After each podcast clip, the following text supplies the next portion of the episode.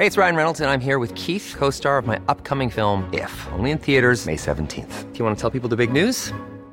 All right, I'll do. Sign up now and you'll get unlimited for $15 a month in six months of Paramount Plus Essential Plan on us. Mintmobile.com slash switch. Upfront payment of $45 equivalent to $15 per month. Unlimited over 40 gigabytes per month. Face lower speeds. Videos at 480p. Active Mint customers by 531.24 get six months of Paramount Plus Essential Plan. Auto renews after six months. Offer ends May 31st, 2024. Separate Paramount Plus registration required. Terms and conditions apply if rated PG.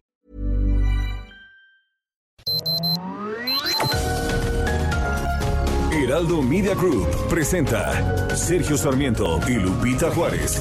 Información veraz y oportuna con un toque personal y humano. Por El Heraldo Radio, donde la H suena y ahora también se escucha.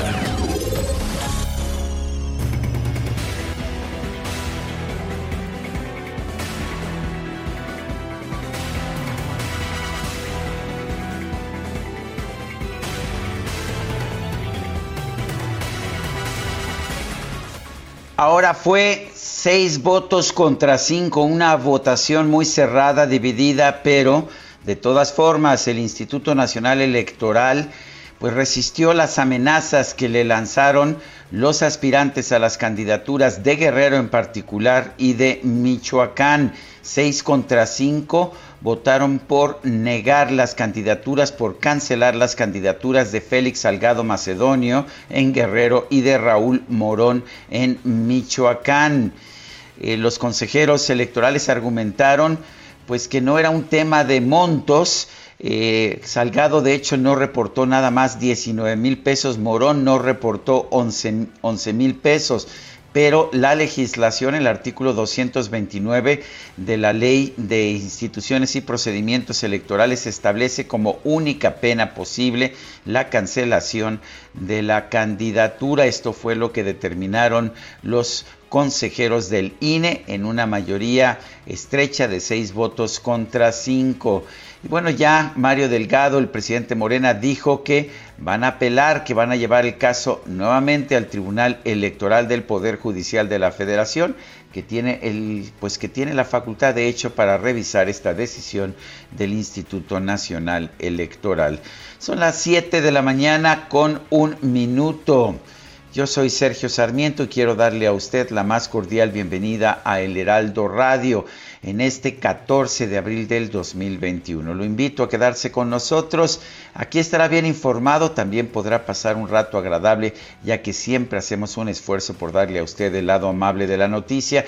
Y tenemos en la línea telefónica a José Ramón Cosío, ministro en retiro de la Suprema Corte de Justicia de la Nación. Guadalupe Juárez y Sergio Sarmiento, le damos la bienvenida. José Ramón Cosío, buenos días. Hola Sergio, ¿cómo estás? Hola Lupita, buenos Hola, días. ¿qué tal? Buenos días. José Ramón, tu opinión acerca de esta decisión del Instituto Nacional Electoral y de las amenazas que profirieron los aspirantes a las candidaturas de Morena en Guerrero y Michoacán con, con anterioridad. Mira, la, empecemos por las amenazas, si te parece de verdad inaceptable. Eh, afortunadamente Salgado se, de, se desdijo pronto en la entrevista que le hizo tu, tu colega, su colega Azucena, eh, y él rápidamente, pues yo creo que entendió la magnitud de lo que había hecho y se desdijo. Me parece que sí al partido le faltó también señalar la gravedad de esas manifestaciones. Afortunadamente también el presidente de la República en la mañanera de ayer dijo que le parecían inaceptables y eso quedó, digamos, pues no de lado porque sí me parece que es una mancha, pero bueno, afortunadamente ya superado. Eh, Lorenzo Córdoba también salió pronto a decir que no le parecían, que no se sentirían amenazados, protegerían la integridad del INE como no podía ser de otra manera, y esto me parece que quedó saldado. Y por otro lado, lo que comentabas, además con mucha precisión de la decisión de ayer del INE, eh, con la votación mayoritaria de 6-5, pues la verdad era muy esperable. ¿Por qué? Porque ya había tomado esa decisión el INE, uno, dos, la había de alguna manera avalado la, el, el Tribunal Electoral al decir, bueno, es, son correctas las apreciaciones, es correcto el modo, nada más ustedes fijen la condición de la sanción y lo que se hizo ayer pues fue fijar la condición de la sanción. Y creo que la interpretación que estás planteando Sergio es la correcta igual que el tribunal en el sentido de decir no hay una graduación de la pena. Además es muy difícil en un caso como estos hacer una graduación de la pena. ¿Qué es lo que vas a, graduar? Eh, queda medio registrado, un cuarto de registrado. ¿Qué, ¿Cuál sería la sanción? Eh, si quisiéramos verla en términos de una proporcionalidad. Lo que se está poniendo con mucha claridad es la idea de no entregaste los informes, independientemente de los montos, pues esa condición se sanciona. Y hay que recordar que este artículo se modificó eh, hace algunos hace algún tiempo, no mucho. ¿Por qué? Porque se presentaba una situación todavía peor. No se presentaban informes de, de pre-campaña, se iba a la elección y una vez que se realizaba la elección, entonces decía, vamos a sancionar al, al candidato. Pues la única sanción que podía darse es económica, con independencia de la falta muy grave de no haber presentado, porque ni modo que una vez realizada la elección revocaras esa elección y quitaras, digamos, ahí sí ya a la persona del cargo por el cual fue, había sido electo y con posterioridad a eso, eh, pues tuvieras que convocar una elección extraordinaria.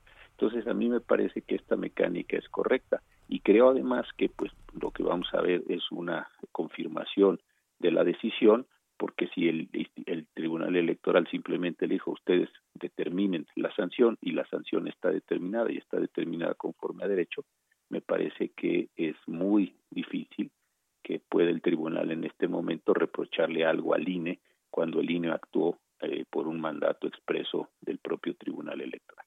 Ministro, ayer todavía eh, Morena y sus eh, pues aspirantes a la gubernatura señalaban que no era la sanción para la infracción. De hecho, en eh, los alegatos que vimos ayer por la noche, el representante de, de, Morena, Gutiérrez Luna, decía que pues estaban excediendo, ¿no? En el caso del monto de los 19 mil pesos, por ejemplo, para Salgado Macedonio, decía que no era las, la sanción, que en realidad el INE se estaba excediendo, que eh, pues no era la sanción para la infracción. Usted decía que se cumplió la ley, es decir, está tan claro, aunque Morena nos diga que no, que no hay de otra.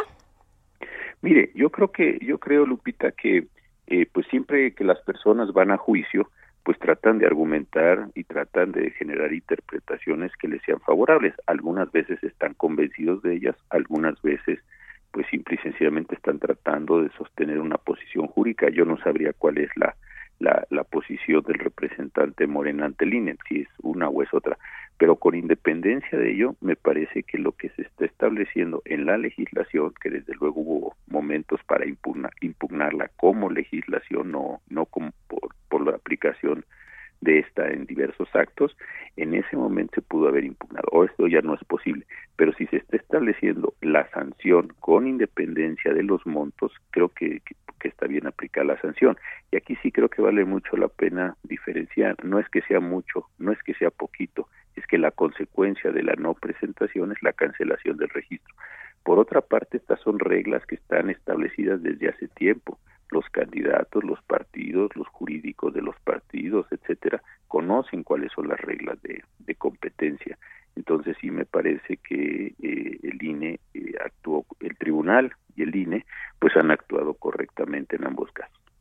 Ahora el tribunal le pidió al INE que tomara en cuenta la, pues el derecho a ser votado, que considerara pues un, criterio que el INE ha tomado, el, que el tribunal ha tomado en, algunas ocasiones anteriores, que señala pues que lo mejor en caso de duda es someter el tema a la votación, permitir que tenga lugar la votación. Eh, ¿qué, piensas? Eh, ¿Debía haber considerado ese derecho a ser votado el, el, INE en su decisión del Consejo General? Yo, yo, yo creo que sí, lo, tanto el tribunal como el INE lo, lo consideraron, desde luego, y en eso hay punto muy importante, el derecho a los derechos políticos en general y aquí la modalidad de, del voto activo, el voto pasivo, pues son derechos humanos y desde luego tienen que tener una, una condición de protección de acuerdo con el artículo primero de nuestra Constitución, pero también eh, la condición del ejercicio del, de los derechos pues está también en muchos casos condicionada a la satisfacción de los elementos jurídicos eh, que la propia legislación establece. Eh, no porque se tenga un derecho humano puede eh, obviarse un conjunto de otros elementos que sustentan o que posibilitan al derecho humano. Entonces sí me parece que es importante también no quedarnos con la idea de un derecho humano a raza, un derecho humano vence, por decirlo así, a la totalidad de los elementos jurídicos y se puede hacer en democracia lo que a cada quien le parezca, a cuento de que desde luego tenemos derechos políticos. Creo que ese equilibrio es, es importante y ese precisamente uno, pues fue la determinación del tribunal y del INE y dos, pues fue la posición de cinco consejeros del INE que eh, no, no así dicho, pero sí tenían la, la intencionalidad de darle una preeminencia, es decir, es un tema delicado, pero aquí sí seis consejeros eh, establecieron que no se puede, digámoslo así, simplemente disponer eh, del sistema electoral o de una parte del sistema electoral bajo el argumento de que lo que estoy ejerciendo es un derecho humano. Los derechos humanos, insisto, son extraordinariamente importantes también en su modalidad política, pero tienen requisitos de satisfacción para poder ir avanzando también en, no en una democracia así pura donde cada quien eh, eh, advierte o cada quien sustenta o cada quien plantea la democracia como le parezca, sino esa democracia también se constituye por reglas, por, por elementos de juego y eso es precisamente lo que ayer el tribunal determinó.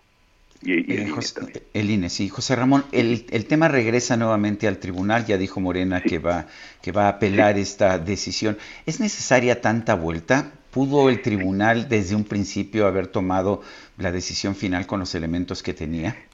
Fíjate que esta es una muy buena pregunta, Sergio. Yo creo que el tribunal sí, como dicen bien, pudo eh, haber tomado la decisión, el establecer las condiciones y en ese sentido hubiera ido eh, el, eh, su decisión simplemente para ejecución ante, ante el INE.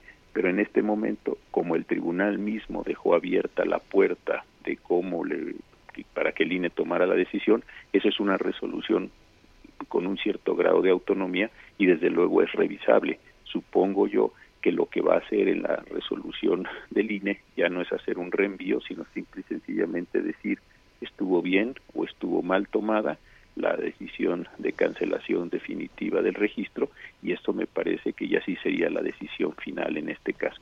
Pero sí tienes toda la razón, se pudo haber truncado si la, el, el propio tribunal hubiera establecido la decisión y entonces al INE lo único que le hubiera quedado es una condición de ejecución y esa pues sí ya difícilmente hubiera sido impugnable o al menos con esta generalidad. Pero sí todavía tenemos que esperar un, déjame ponerlo en esta expresión, un, un rebote electoral más todavía con, con la que vaya a definir el, el tribunal. José Ramón Cosío, ministro en retiro de la Suprema Corte de Justicia de la Nación, gracias por hablar con nosotros. Al contrario, Sergio, un saludo afectuoso. Hasta luego, Lupita. Hasta luego, ministro. Buenos días. Gracias.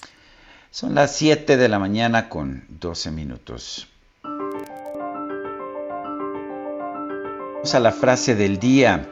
El árbitro es arbitrario por definición. Los derrotados pierden por él y los victoriosos ganan a pesar de él. Cuanto más lo odian, más lo necesitan. Eduardo Galeano.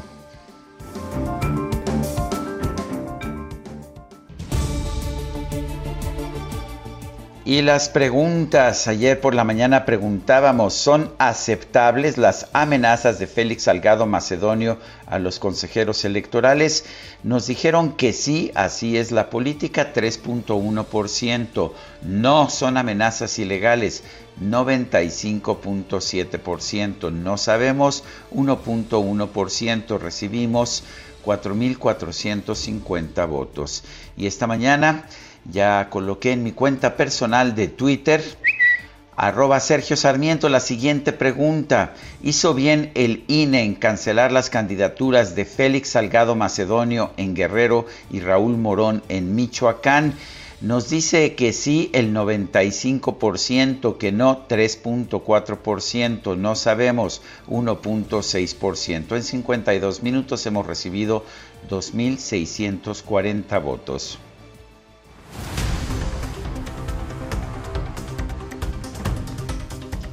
Y son las 7 con 13 minutos. Vámonos, vámonos rapidito a un resumen de la información más importante de este miércoles 14 de abril del 2021. Con seis votos a favor y cinco en contra, el Consejo General del INE confirmó la cancelación de los registros de Félix Salgado Macedonio y Raúl Morón como candidatos de Morena a los gobiernos de Guerrero y Michoacán. Y desde el plantón instalado afuera del INE, el dirigente nacional de Morena, Mario Delgado, anunció que pues van a regresar, van a presentar impugnaciones en contra de estas resoluciones del INE ante el tribunal e insistió en promover un juicio político en contra de algunos consejeros electorales. Para que Félix Salgado esté en la boleta. Vamos a seguir luchando, compañeros y compañeras. Vamos con nuestros abogados a impugnar el atraco que acabamos de ver esta noche.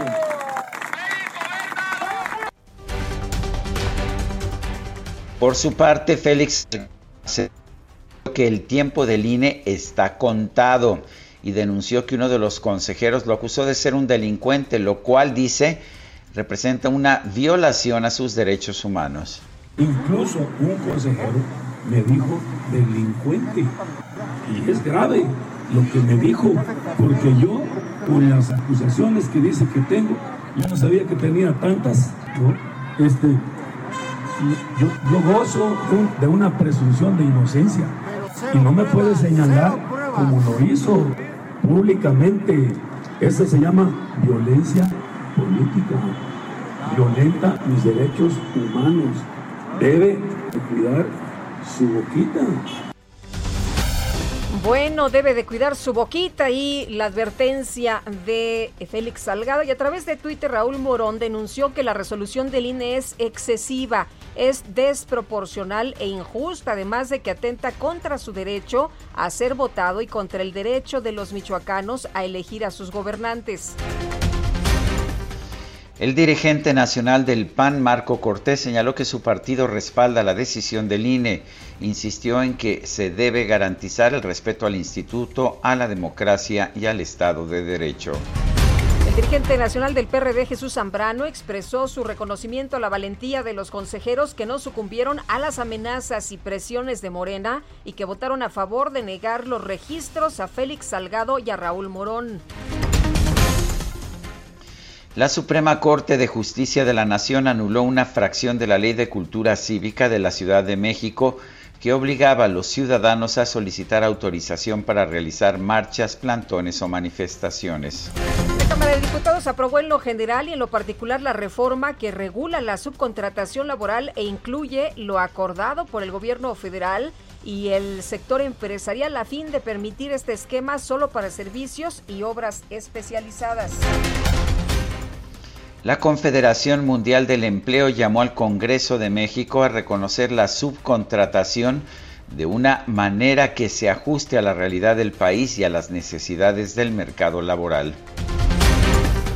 Con 54 votos a favor, 49 en contra y 10 abstenciones, escuche usted, el Senado aprobó en lo general y lo particular el dictamen con el que se crea el Padrón Nacional de Usuarios de Telefonía Móvil. Tendrá usted que dar pues más datos si es que quiere seguir utilizando este servicio. Incluso sus datos biométricos. El senador del PAN, Gustavo Madero, denunció que esta propuesta es producto de la incapacidad del gobierno federal para combatir delitos como la extorsión. Señaló que su bancada va a agotar todos los instrumentos legales para evitar su aplicación. Porque asumir que los secuestros, los homicidios, las extorsiones son por falta de un padrón de usuarios de celulares es un terrible error, garrafal. De hecho, una manera de demostrarlo es que los países del mundo con mayor seguridad no usan este padrón. El 90% de todos los países del mundo, más del 90% no utilizan este padrón, solo los, los países autoritarios, como ya se ha mencionado. Y es más preocupante si el diagnóstico de la inseguridad realmente no es la falta de un padrón, sino que es la corrupción, como es el caso en México. Bueno, y en un comunicado el INAI advirtió que la recolección de datos biométricos para la integración del Padrón Nacional de Usuarios de Telefonía Móvil podría poner en riesgo la seguridad de las personas, ya que su información podría ser manipulada por un número elevado de operadores. La diputada de Morena, Reina Celeste Asensio, propuso un nuevo impuesto del 7%, esto es adicional a los que ya pagan las plataformas extranjeras de entretenimiento por Internet. Y el gobierno de Baja California emitió un decreto de utilidad pública para poner en marcha la expropiación. Sí, escuchó usted bien la palabra expropiación del Club Campestre de Tijuana a fin de que espacios pues como este se conviertan en un parque público. ¿Y por qué lo hizo? Bueno, pues lo dijo en una conferencia de prensa abiertamente porque Arturo González, el expresidente municipal de Tijuana y su rival político, había sido presidente del club y eso pues es inaceptable, ¿no? Pues sí, entonces el gobernador Bonilla pues estaba muy pues muy inquieto por estas situaciones y ya lo había advertido, ¿no? Lo iba a expropiar y finalmente sí ocurrió. A través de Twitter, el gobernador de Baja California Sur, Carlos Mendoza Davis, dio a conocer que la vicegobernadora de California, Estados Unidos, Eleni Kunalakis, realizó gestiones ante el presidente Joe Biden para que se suministren vacunas contra el COVID-19, tanto para su estado, Baja California Sur, como para Baja California. Y la Secretaría de Educación Pública informó que en los próximos días va a comenzar la vacunación contra el COVID-19 para los trabajadores del sector educativo de Chiapas, Coahuila, Nayarit, Tamaulipas y también Veracruz. En su reporte diario, la Secretaría de Salud Federal informó que en México ya suman 210.294 muertes por COVID-19, así como 2.286.133 casos confirmados. La farmacéutica Johnson Johnson anunció que va a retrasar las entregas de su vacuna contra el COVID-19 a Europa debido a la suspensión ordenada por las autoridades sanitarias de los Estados Unidos. El gobierno de Sudáfrica anunció la suspensión del uso de la vacuna contra el COVID-19 de Johnson Johnson por el riesgo potencial de provocar coágulos sanguíneos. Y el gobierno de Alemania anunció que las personas menores de 60 años que hayan sido vacunadas con la primera dosis de AstraZeneca van a recibir la segunda dosis de otra fórmula. La Organización Mundial de la Salud pidió frenar la venta de mamíferos salvajes vivos en mercados de alimentos de todo el mundo, ya que pueden ser la fuente principal de más del 70% de las enfermedades infecciosas emergentes en humanos. En la información de los deportes, el Paris Saint-Germain avanzó a las semifinales de la UEFA Champions League tras empatar con el Bayern, el Bayern Múnich por marcador global de 3 a 3, pero anotar más goles de visitante. Y el Cruz Azul, el subcampeonísimo, obtuvo su pase a cuartos de final de la Conca Champions al golear 8 a 0 al Arcaí de Haití.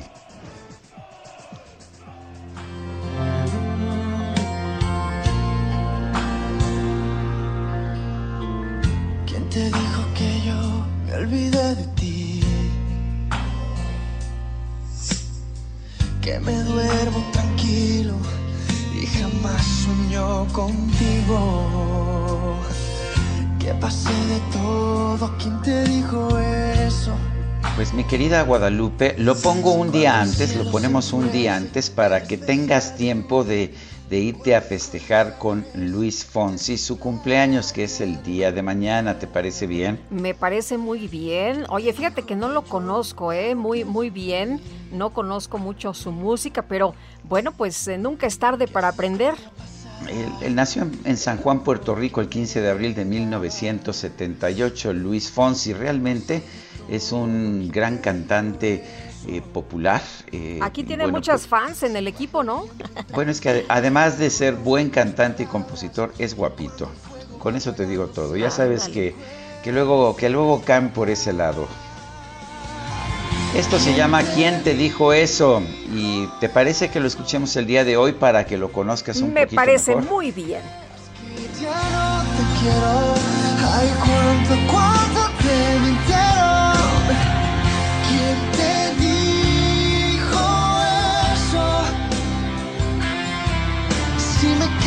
Son las 7 de la mañana con 24 minutos. Guadalupe Juárez y Sergio Sarmiento estamos en el Heraldo Radio y pues siempre disfrutamos de estar, de estar aquí, de acompañarlo a usted con la información y por supuesto con algunas de nuestras ocurrencias. Regresamos en un momento más. Que bajé los brazos, dejando entrar el fracaso. Que pasé de todo, ¿quién te dijo eso? Si estoy quemándome de hielo, traicionero de tu frío. Si de tanto que te lloro, como un loco me río. ¿Quién te dijo eso? No les creas que ya no. Sergio Sarmiento y Lupita Juárez quieren conocer tu opinión, tus comentarios o simplemente envía un saludo para ser más cálida esta mañana. Envía tus mensajes al WhatsApp 5520 109647. Heraldo Radio. Continuamos con Sergio Sarmiento y Lupita Juárez por El Heraldo Radio.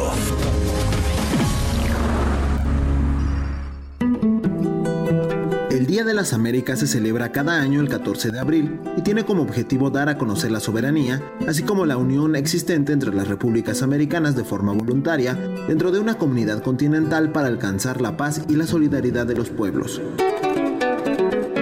Su primera celebración en el año 1931, cuando fue decretado el 14 de abril como la fecha de la creación de las repúblicas americanas, la cual dio a lo que hoy se conoce como la Unión de Estados Americanos, que se fundó en el año 1948. Honduras, Guatemala y Haití declararon este día como fiesta nacional. En otras naciones hubo recepciones diplomáticas, celebraciones públicas y civiles, programas en las escuelas y una gran cantidad de proclamaciones promoviendo los principios del panamericanismo.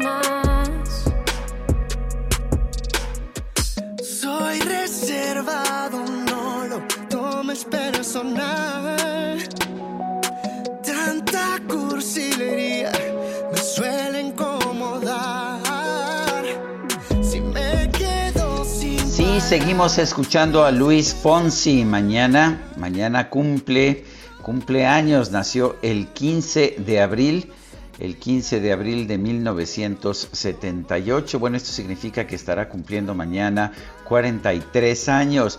Aquí canta con Jesse y Joy, este dúo mexicano que me parece también extraordinario. Espero que te guste, Guadalupe. Fíjate que sí me está gustando y además tú sabes que soy fan de Jesse y Joy. Lo sé, sé que eres fan de Jesse Joy y créemelo que te vas a volver también fan de Luis Fonsi. Tenemos mensajes de nuestro público. Guadalupe, Sí, adelante. tenemos muchos mensajes y tienen que ver, Sergio, con lo que ocurrió ayer en el INE y esta decisión, por supuesto, de retirar la candidatura para Salgado Macedonio y Raúl Morón por no presentar sus gastos de precampaña. Oye, dice una persona, buen día, Sergio Lupita, primero para felicitarlos por su magnífico programa. Segundo, con relación a la situación de Guerrero, debemos tener mucho cuidado con lo expresado por el presidente. Eso de que lo que el pueblo diga no aplica, ya que para eso hay instituciones que cuidan el correcto inicio, desarrollo y resultado de las elecciones. Debe tener más cuidado con lo que dice y recordar que ya no es el peje, es el presidente de México. Dice otra persona, buenos días mis periodistas preferidos, soy Elizabeth de Ixtapaluca. Felicito al INE por no dar su brazo a torcer y que Morena no se salga con la suya porque al parecer siempre quiere imponer y disponer. Y tenemos, uh, tenemos más información, Así Guadalupe, es. Está ya en la línea telefónica la doctora Marilena Álvarez Bulla, directora del Consejo Nacional de Ciencia y Tecnología. Y es que ayer se dio a conocer durante la conferencia de prensa eh, del presidente López Obrador que iniciará el ensayo clínico, la fase 1 en humanos de la vacuna mexicana contra COVID-19, que pues anunciaba el presidente, ¿no? Se va a llamar Patria. Doctora Álvarez Bulla, muchas gracias por tomar la llamada. Muy buenos días. ¿Qué tal? Muy buenos días, ¿cómo están? Bien, doctora, ¿cuándo empezaron los trabajos de esta vacuna y quién los ha estado realizando? Bueno, esta vacuna tiene, como todo en ciencia, antecedentes este, pues, muy antiguos y el trabajo de investigación fundamental que da pie a este desarrollo se ha estado realizando en varios laboratorios, no solamente de México, sino del mundo, principalmente en Estados Unidos. Una parte eh, de la investigación preliminar del uso de este vector se ha hecho en un laboratorio mexicano, Avimex, originalmente para uso eh, veterinario, pero ante pues esta pandemia y eh, la convocatoria de CONACIT por organizar y por eh, incentivar la investigación en este área, eh, se han comprometido a eh, dedicarse 100% a la producción de vacunas humanas en algunas plantas, específicamente con el uso de este vector que se llama Newcastle, que eh, durante 15 años este laboratorio eh, mexicano se llama Avimex, habían estado usando para vacunas de uso veterinario. Pero ahora, eh, y además con otros antecedentes, eh, hablando de los antecedentes científicos, en investigación biomédica, este vector también se ha utilizado para tratar cáncer en personas. Hay bastantes estudios clínicos ya del uso de este vector. Pero ahora eh, este vector expresa el antígeno eh, para combatir, para prevenir la SARS, digo la COVID-19 que está causada por el virus SARS-CoV-2.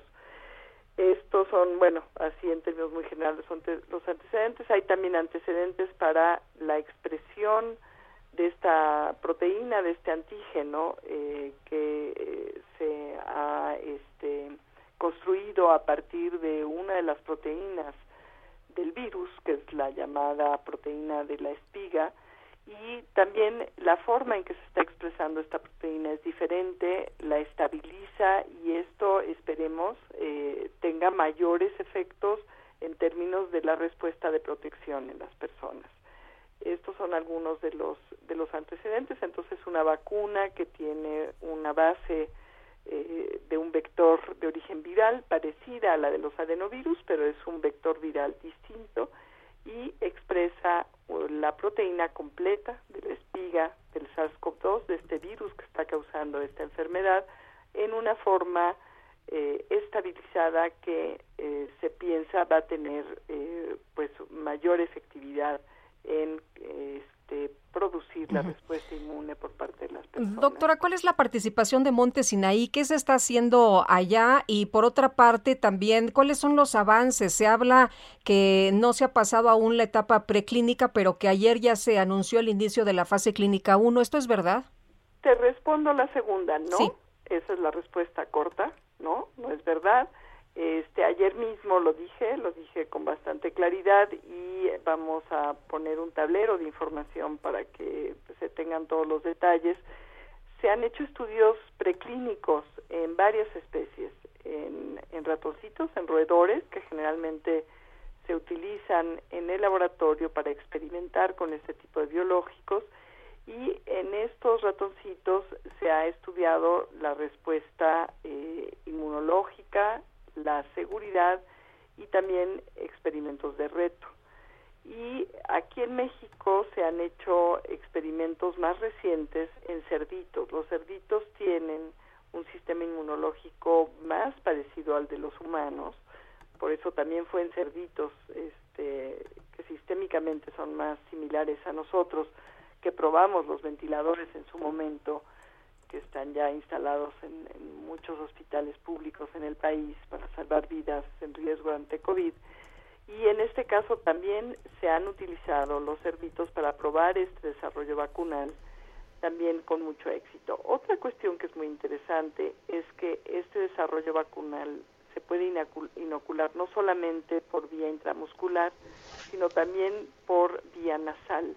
Y esto se ha probado ahora en México y estos estudios están completos. Este, y todo este cúmulo de evidencia científica de antecedentes en la construcción del este pues del, del vector que, que permite la expresión de este antígeno todos los estudios preclínicos todo esto se sometió a COFEPRIS junto con el diseño del ensayo clínico fase 1 y por eso se recibió el registro para poder realizar esta investigación en donde participa para esta primera fase Médica Sur como unidad médica en donde se va a cuidar el buen desarrollo de esta primera fase del ensayo clínico y si no se hubieran tenido todos estos estudios no se hubiera podido tener eh, la aprobación para poder iniciar los estudios en humanos.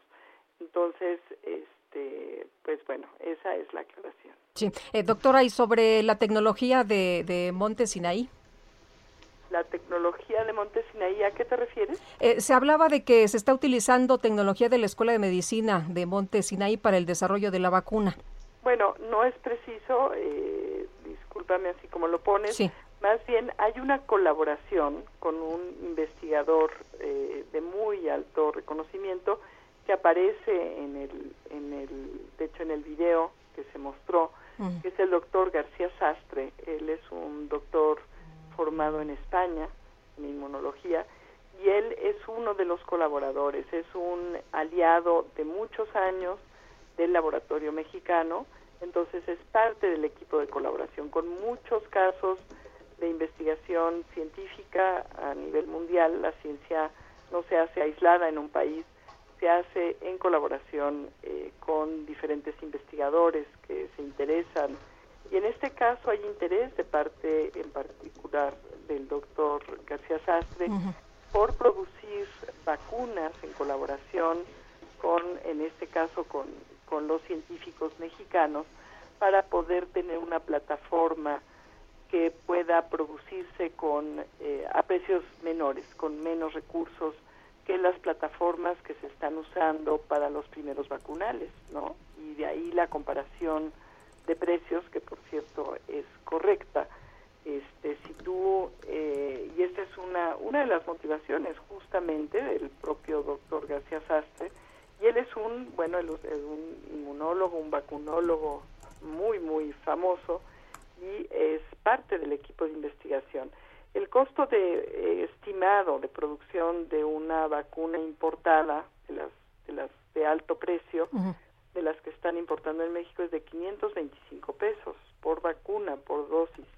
El costo de eh, la vacuna producida en México, en caso de que pues se pasen eh, exitosamente estas tres fases de investigación clínica, sería de 55 pesos, casi 10 veces menor de tal manera que se puede menos, calcular sí. el ahorro por vacuna y eventualmente pues llegar a un ahorro si pensamos en die- vacunar a 10 millones de personas pues un ahorro muy considerable de más de 9 mil millones de pesos no entonces ¿Es verdad que se habría que vacunar todos los años a la población? Ah, esa es una pregunta muy interesante. Todavía no se tienen datos eh, porque es un virus y una enfermedad nueva. Y lo que hasta ahora se ha visto, eh, pues eh, resulta del tiempo que ha pasado desde que se han inoculado, se han enfermado las personas. Y pues se está viendo que eh, en algunos casos las personas convalecientes que han sufrido la enfermedad pueden permanecer con suficientes anticuerpos para defenderse de una nueva infección durante al menos aproximadamente seis a ocho meses, son los cálculos que se han hecho, y eh, si vemos a los primeros vacunados, se está viendo también que eh, hay un cierto número de meses, por lo menos, que permanecen también con un cierto nivel de, de protección. Pero necesitamos que pase más tiempo para ver cuánto tiempo va a ser eh, este, pues todavía suficiente este nivel de protección y eh, no va a haber que revacunar, ¿no? Pero todavía no lo sabemos. Por ejemplo, la influenza, pues cada año, en principio, hay que vacunar. Con la influenza el reto es que hay muchísima variabilidad y hay muchas cepas circulando, entonces tienen que preparar las vacunas y es cada año con los diferentes variantes. Y esta es otra de las razones por las cuales estamos empeñados desde el Gobierno de México en eh, volver a producir las vacunas en nuestro país. Y no solamente eso, la investigación de las variantes que ya se está haciendo en diferentes instituciones del país, también coordinadas en grupos grandes de investigadores, para poder tener, y esta plataforma de la vacuna patria lo permite, eh, la posibilidad de ir, si es necesario, ajustando este desarrollo a las variantes que nos van a retar en el país. Doctora, el, para las personas interesadas en ser voluntarios de esta fase 1, ¿qué es lo que tienen que hacer y cuándo empieza? Sí, bueno, la, ya empezó la organización para la, el reclutamiento y este, con mucho gusto este, muy pronto eh, podremos este, pedirle a la unidad médica que va a estar, que es desde ahí, desde donde van a salir los anuncios, eh, para llamar, para invitar a las personas que quieran este, participar en este primer eh, paso de los estudios clínicos, que como explicaba ayer implica el reclutamiento de alrededor de 90, bueno, 90 personas, pero generalmente se recluta un número un poco mayor, luego se analiza con cuidado, porque en este caso se van a reclutar eh, ya finalmente para el estudio, para el seguimiento, solamente a pacientes voluntarios eh, sanos, a personas, porque no son pacientes, tienen que estar sanas, personas voluntarias sanas, eh, eh, mayores de edad, mayores de 18 años y menores de 55 años. Muy bien, pues doctora, muchas gracias por conversar con nosotros esta mañana. Muy buenos días. Con mucho gusto. Los Hasta luego. Hasta luego. Es la doctora Marielena Álvarez Bulla, directora del Consejo Nacional de Ciencia y Tecnología. La jefa de gobierno de la Ciudad de México, Claudia Sheinbaum, aseguró que este mes comenzará la vacunación de personas en situación de calle y de presos. Carlos Navarro, adelante. Buenos días, Sergio Lupita. Les saludo con gusto a ustedes y al auditorio y comentarles que la Ciudad de México alusta la vacunación contra COVID-19 para personas en situación de calle y reclusos, quienes sean adultos mayores de 60 años y más. Ayer, en videoconferencia de prensa, la jefa de gobierno, Claudia Sheinbaum, informó que ya están en el proceso para atender a estos sectores de la población. Escuchemos. Hay, hay dos eh, grupos que todavía estamos en proceso de vacunación que es adultos de 60 años y más eh, que están privados de, de, su libertad, que ya también va a iniciar, y el otro es personas en situación de calle. Y donde vamos a orientar principalmente la vacunación, pues es en los centros de atención que tiene la Secretaría de Bienestar Social para la vacunación. Eh, personas que viven en situación de calle conocen estos lugares y ahí es donde se va a hacer la programación, ya sea de llevar a estas personas o llevar la vacunación a estos sitios como se hacen asilos. La mandataria capitalina agregó que este mes de abril inicia ese esquema de vacunación contra COVID-19, a la par de la vacunación de otros adultos mayores de las distintas demarcaciones de la Ciudad de México. Escuchemos. Este mismo mes, en, en, abril, inicia esta vacunación. Hoy estamos en los centros de vacunación para personas que viven en las alcaldías que le corresponde la vacunación. Continúa en asilos y en hogar para personas postradas y vamos a vacunar a todos y a todas. Eh, entonces, el siguiente grupo que corresponde o los siguientes grupos que corresponden son personas privadas de la libertad o personas que viven en situación de calle. En los 13 centros penitenciarios de la Ciudad de México hay 925 personas de 60 años o más quienes están privadas de su libertad. Son 858 hombres y 67 mujeres. En el caso de las personas en situación de calle, es más complicado tener un censo, censo certero debido a las condiciones de estas mismas personas. Sergio Lupita, la información que les tengo. Carlos Navarro, muchas gracias. Hasta luego, buenos días. Buenos días. Y la Secretaría de Salud de Coahuila ya prepara el regreso a clases. Van a vacunar contra el COVID-19 alrededor de 53 mil maestros. Y Alejandro Montenegro, cuéntanos, buenos días.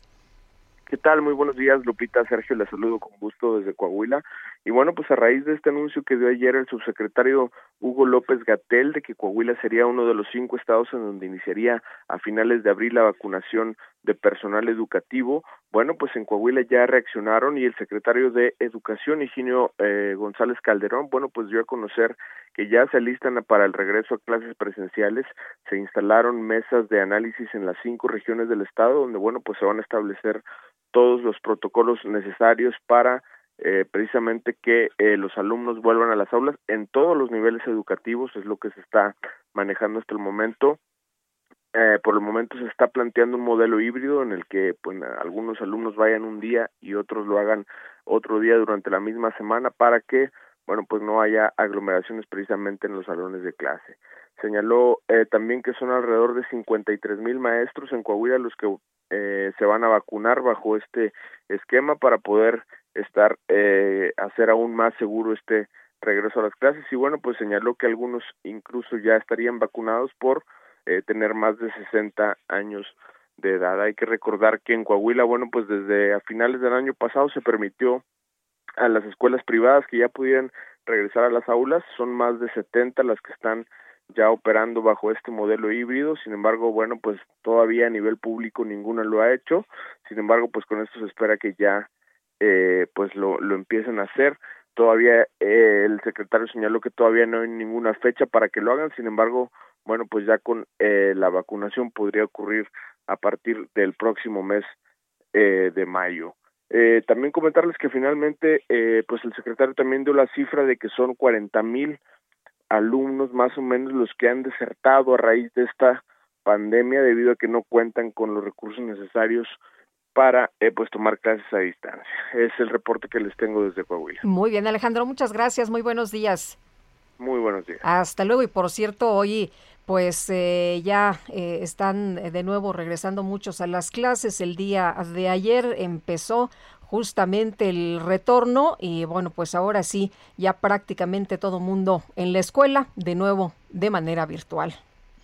Bueno, y las clases presenciales, en este caso sí presenciales, se van a reanudar en Campeche el próximo 19 de abril. Esto es por lo menos lo que señaló el secretario de Educación del Estado de Campeche, Ricardo Co. Cambranis, en un mensaje a través de redes sociales.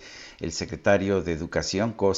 Cambranis, informó que a partir de hoy se inició con la entrega de kits de limpieza para las escuelas primarias que regresarán a clases el próximo lunes 19 de abril. Hoy miércoles comienzan los trabajos de limpieza y, desinfección de los planteles educativos para recibir a los alumnos. Según el plan de reactivación escolar, de forma escalonada mixta, se aplicará en 137 escuelas de 10 municipios del estado, en las comunidades en las cuales se van a reiniciar las actividades, el riesgo de contagio es mínimo debido a que el número de habitantes no rebasa las 500 personas. De igual forma, una de las condiciones es que tanto maestros como adultos mayores tengan completo su esquema de vacunación. Es, esta es la primera fase de un pilotaje que se va a estar llevando a cabo en comunidades donde no tenemos conectividad, comunidades con un número de habitantes que no rebase los 500 y desde luego los maestros y toda la parte del sector educativo que van a estar trabajando ahí directamente. Eso es lo que dice el secretario de Educación del estado de Campeche. Y vámonos rapidito con Gerardo Galicia, que anda por allá en viaducto. ¿Qué pasa, Gerardo? Buen día mañana ya tenemos intensa afluencia de vehículos y un avance cada vez más complicado sobre esta arteria. Si dejan atrás el eje 2 Oriente de la Avenida Congreso de la Unión rumbo al eje central, será mejor opción buscar el eje 3 Sur, se van a ahorrar varios minutos y el sentido opuesto del viaducto está avanzando bastante bien. Buena opción para poder llegar al circuito bicentenario en su tramo Río Churubusco. Y por lo pronto, el reporte. Gracias, hasta luego Gerardo. Excelente día. Son las 7 de la mañana, 7 de la mañana con 53 minutos. Guadalupe Juárez y Sergio Sarmiento estamos en el Heraldo Radio. Tienes por ahí el número de WhatsApp para Oye, que nos manden y si nos mensajes? vamos antes del teléfono rapidito con Israel Lorenzana, que anda Ah, por ahí bueno. en Eje 1 Poniente. Adelante, Israel. Sergio Lupita, muchísimas gracias. Efectivamente, el eje 1 poniente en su tramo guerrero ya lo hemos recorrido prácticamente desde la zona de la Avenida de los Insurgentes y hasta el Paseo de la Reforma. En términos generales una circulación aceptable, algunos asentamientos al cruce con el eje 1 norte, pero nada para abandonar esta arteria, únicamente lento cambio de luces en los semáforos. Para nuestros amigos que van con dirección hacia Bucareli, sin duda alguna, esta es una buena alternativa. Sergio Lupita, la información que les tengo. Muy bien, gracias Israel Lorenzana. Son las 7 con 54. Regresamos.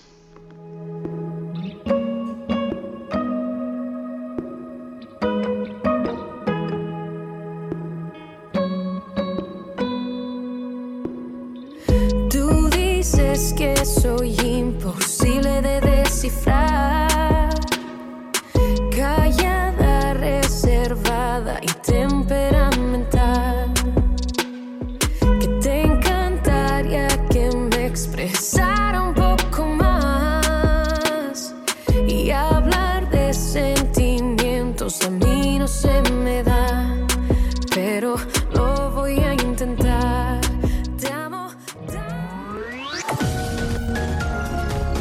Sarmiento y Lupita Juárez quieren conocer tu opinión, tus comentarios o simplemente envía un saludo para ser más cálida esta mañana. Envía tus mensajes al WhatsApp 5520 109647. Heraldo Radio, la HCL se comparte, se ve y ahora también se escucha.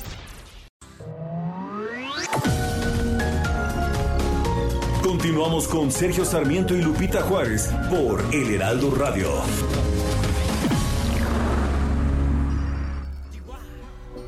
Oh, oh oh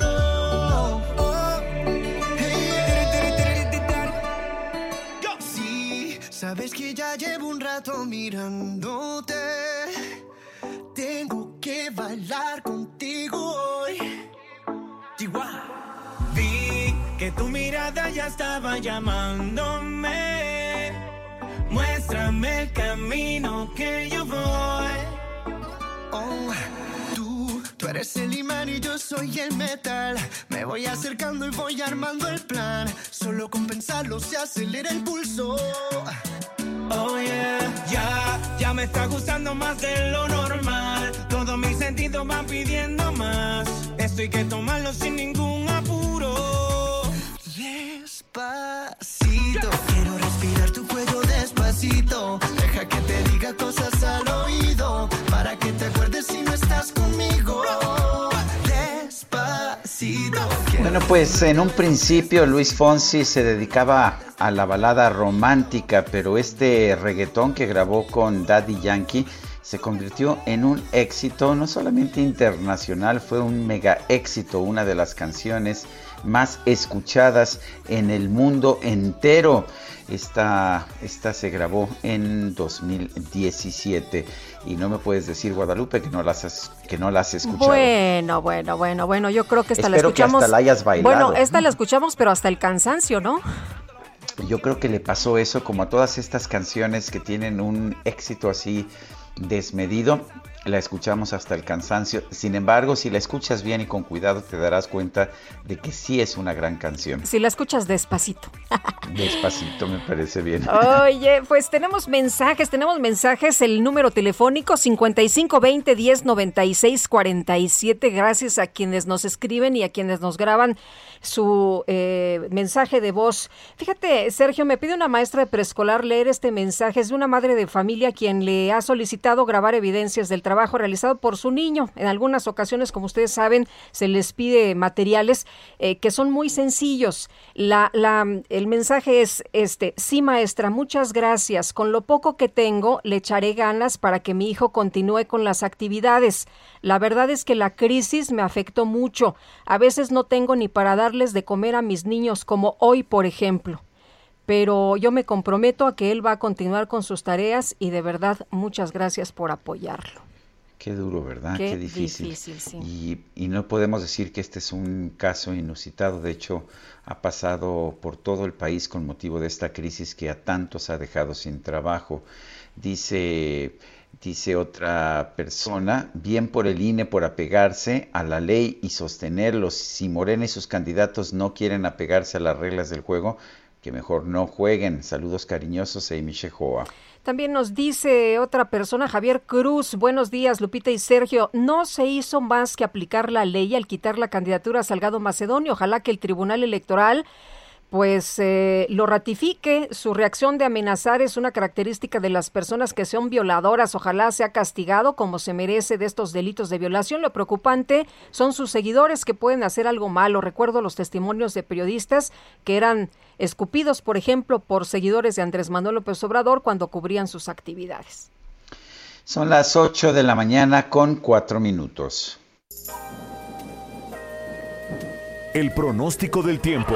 Sergio Sarmiento y Lupita Juárez. Y vamos con Javier Rodríguez, meteorólogo del Servicio Meteorológico Nacional de la Conagua. Muy buenos días, Lupita. Lupita, muy buenos días, Sergio, y a todo el auditorio.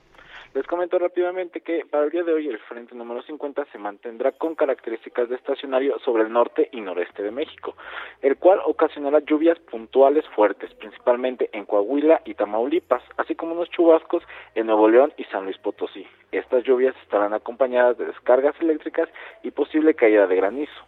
Asimismo, estas condiciones mantendrán rachas de viento de 60 a 70 kilómetros por hora en zonas de Baja California, Chihuahua, Durango, Zacatecas, Aguascalientes y San Luis Potosí. Por otro lado, tendremos un canal de baja presión sobre el interior del centro del país en combinación con el aporte de humedad prevalecerán durante esta tarde los chubascos acompañados de tormentas en el centro, oriente y sureste de la República Mexicana. Estas lluvias podrán ser fuertes en zonas de Hidalgo. Y por último, prevalecerá la onda de calor sobre la mayor parte del territorio nacional y se esperan temperaturas máximas entre los 40 y 45 grados Celsius en zonas de Tamaulipas, San Luis Potosí, Veracruz, Michoacán, Guerrero, Oaxaca, Chiapas, Tabasco, Campeche y Yucatán. Para la Ciudad de México tendremos un pronóstico de cielo parcialmente nublado por la mañana y se nublará hacia la tarde con intervalos de chubascos, así como descargas eléctricas y posible caída de granizo con una temperatura máxima que alcanzará los 26 a 28 grados Celsius y la mínima de 10 a 12 grados Celsius. Hasta aquí mi reporte. Gracias Javier Rodríguez por esta información. Que tengan excelente día. Gracias, muy buenos días. Oye, ayer no sé si nuestros amigos del auditorio leyeron una información que de pronto la tenía uno que leer dos veces, ¿no? Este martes el gobernador de Baja California, Jaime Bonilla, emitió un decreto para iniciar la expropiación del Club Campestre de Tijuana. Ya lo había comentado, ya lo había anunciado, pero finalmente se publicó en el periódico oficial del estado de Baja California y vamos a platicar del tema con Leonardo Abarca, director del grupo Uno Abogados, presidente del capítulo Baja California de la Barra Mexicana de Abogados. ¿Qué tal? Muy buenos días. ¿Qué tal? Buenos días. Oiga, don Leonardo, de alguna de alguna forma el gobernador había dicho que, que iba a expropiar este club campestre, pero porque pues un rival político había sido presidente del club, eh, Arturo González. ¿Qué opina usted de eso? Bueno, sí, la verdad es que eh, ya había hecho declaraciones en el sentido de que iba a intentar una expropiación. Honestamente pensamos que se iba a quedar en una mera declaración y alguna mera ocurrencia de estas eh, conferencias que tiene el gobernador, pero pero sorpresivamente vemos que ha iniciado acciones legales y como bien comenta, el acuerdo que decreta la utilidad pública del predio, pues es el primer paso dentro de un proceso legal de expropiación. Eh, Leonardo, ¿qué, ¿qué, pueden hacer las personas que son eh, los dueños de este club campestre de Tijuana? ¿Pueden ampararse? Sí, bueno, la ley prevé eh, varios eh, recursos para poder eh, combatir este procedimiento de expropiación. Ahorita lo que sigue dentro de este proceso es que se les da 15 días para efecto de inconformarse respecto a, a esta declaratoria de, utilidad. Posteriormente, si a pesar de que los afectados o propietarios del club eh, presenten los medios de impugnación, el Estado se mantiene, eh, va, va, a hacer un decreto de expropiación propiamente. Y contra este decreto eh, prevé la ley un recurso de revocación o bien un procedimiento contencioso administrativo ante el Tribunal del Estado. Sin embargo, pues es muy probable que siendo, digo, sin, determinar que, va a existir algún tipo de presión para que se resuelva favorablemente al Estado, eh, pues, porque son órganos del propio Estado como tal, es decir, no son miembros del Poder Judicial de la Federación, pero eh, otra de las alternativas que tienen es irse al amparo eh, argumentando alguna inconstitucionalidad de la ley de expropiación del Estado de Baja California. Entonces, pudiera haber recursos administrativos ante el propio Estado o bien pudiera caber la posibilidad de presentar un amparo. Ahora, el Estado tendría, en caso de una expropiación, la obligación de indemnizar a los dueños, pero estamos hablando de un, pues de un predio muy grande y muy caro, en una parte muy cotizada de la ciudad de Tijuana. ¿No tendría esto un costo enorme para el erario? Eh, sí, sí, por supuesto creo que aquí lo que está buscando, eh, y esa es percepción personal, lo que está buscando el gobierno del Estado es buscar eh, la forma de no cumplir con esta obligación de pago. La propia ley de expropiación para el Estado de Baja California eh, prevé un par de supuestos en donde dice que si la titularidad del predio está sujeta a alguna controversia judicial, el gobierno del Estado no va a mirar el pago hasta en tanto la autoridad competente determine propiamente quién es el propietario.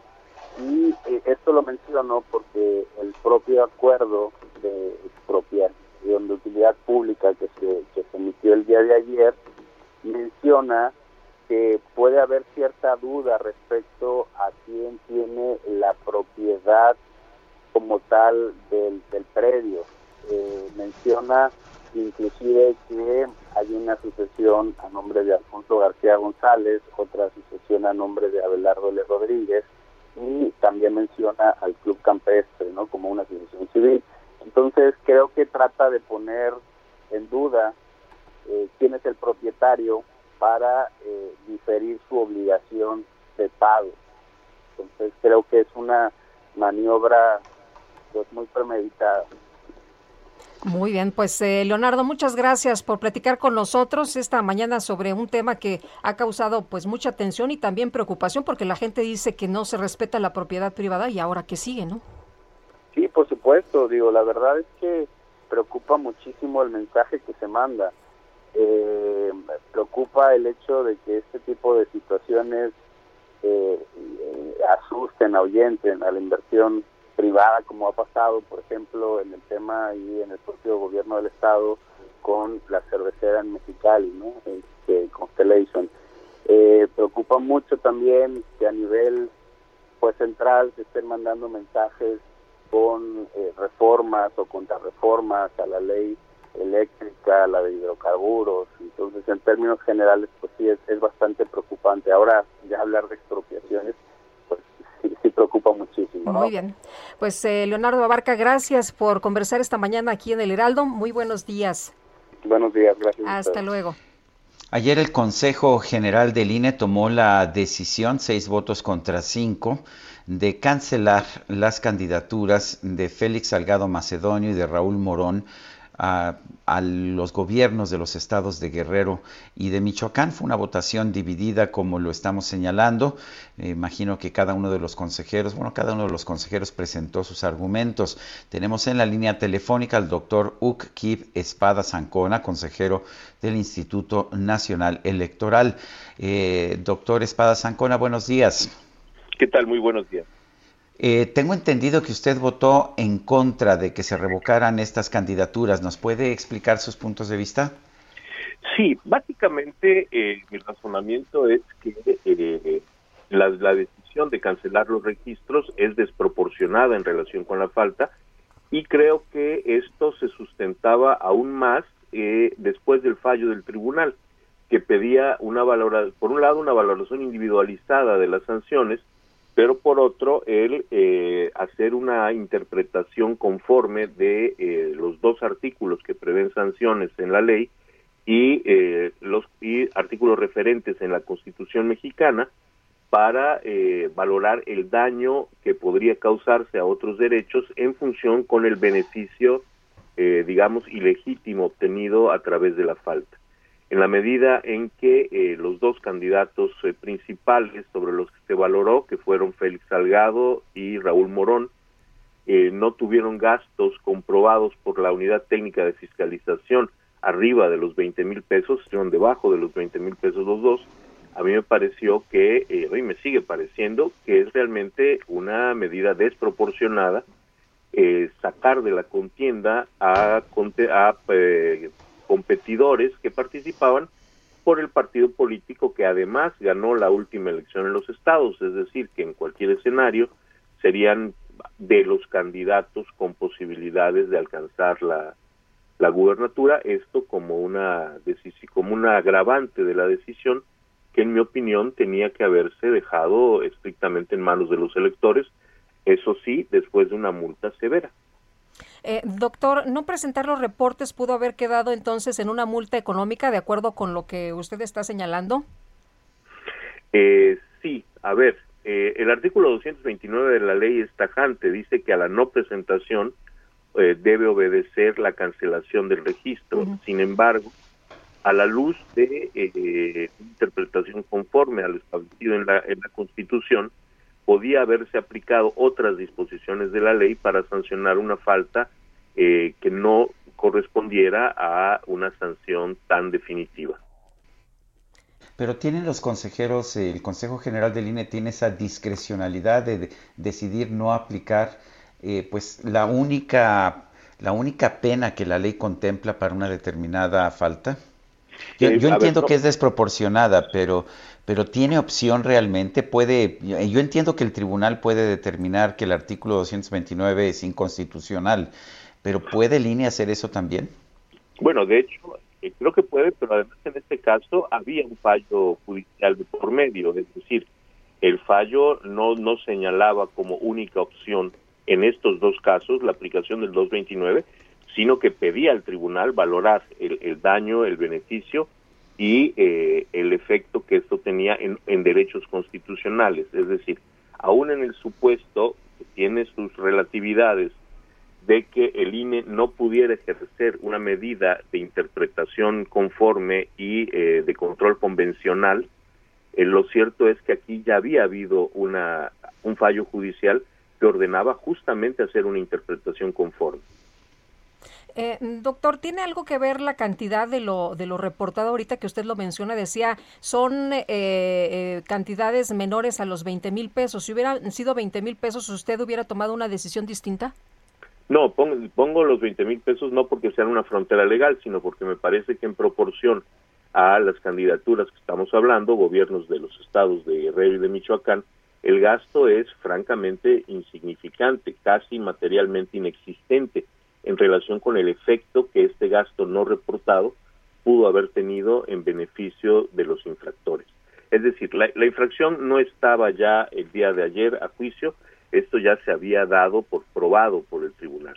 El tribunal nos pedía eh, graduar la falta y me parece que eh, fue lo que no se hizo, no se graduó la falta, se aplicó eh, la sanción máxima sin considerar el efecto de esta sanción en otras medidas, en otros derechos constitucionales, en mi opinión, el más importante, no el derecho a ser votado de los candidatos excluidos, sino el derecho a votar del grueso de, eh, de los, de los eh, ciudadanos de los estados correspondientes que previsiblemente acudirán a la urna y entre cuyos derechos está el de escoger o no a estos entre otros candidatos.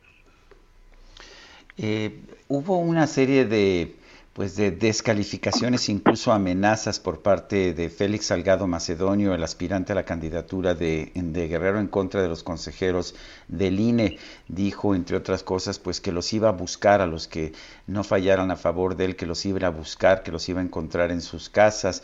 Eh, puso un ataúd con el nombre del consejero presidente Lorenzo Córdoba, pues en una señal de una amenaza ya a la vida del presidente.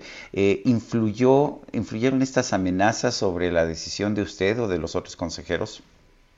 No, de ninguna manera. Eh, no, nunca ha sido mi manera de comportarme y en otros momentos de mi vida eh, yo fui militante muchos años desde la oposición en cuando no había una oposición triunfante en 1979 y créanme que he enfrentado amenazas reales severas eh, en el caso de esto, me parece absolutamente inaceptable que un candidato o quien sea eh, intente intimidar a la autoridad y a sus integrantes de la manera como fue hecho.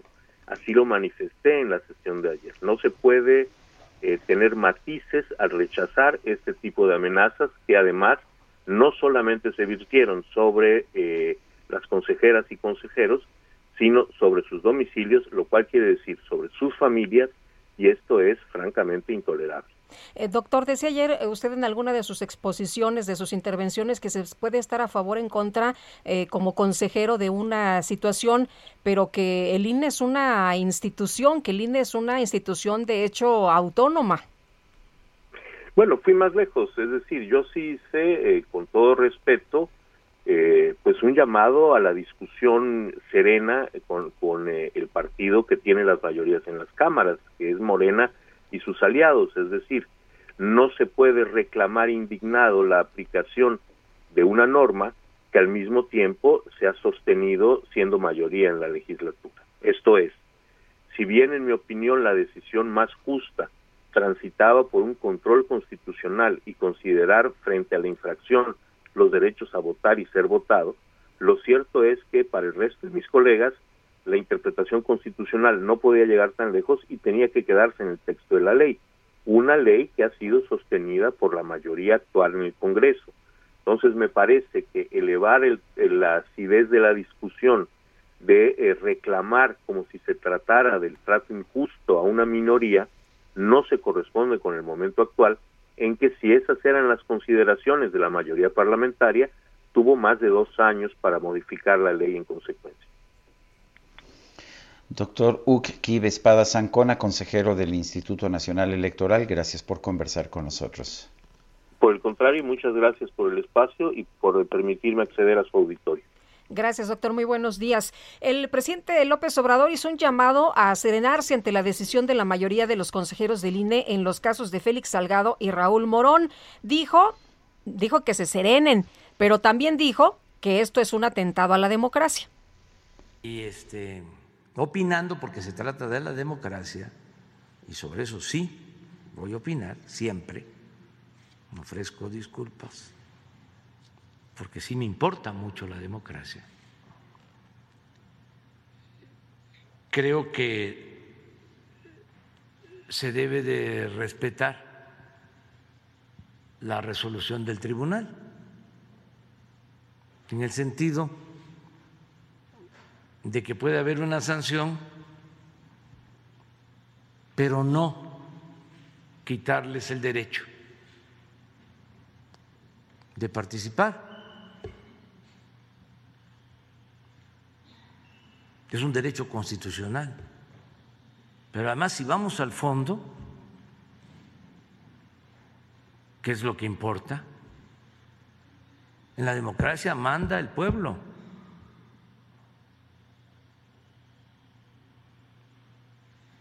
Demos es pueblo, Kratos es poder, es el poder del pueblo. El pueblo es el soberano. No los aparatos. Bueno, pues ahí parte de lo que dijo el presidente de la República, que por cierto, desde ayer, desde ayer dijo que pues podría plantear una reforma al INE, ¿no? Para, para mejorarlo. Y bueno, pues lo que dice ahora es que la decisión que tomó el INE el día de ayer es un atentado a la democracia. Los diputados de las Comisiones Unidas del Trabajo y Hacienda en el Palacio Legislativo aprobaron la iniciativa presidencial para regular el outsourcing. Vamos con Iván Saldaña que nos tiene la información. Adelante, Iván.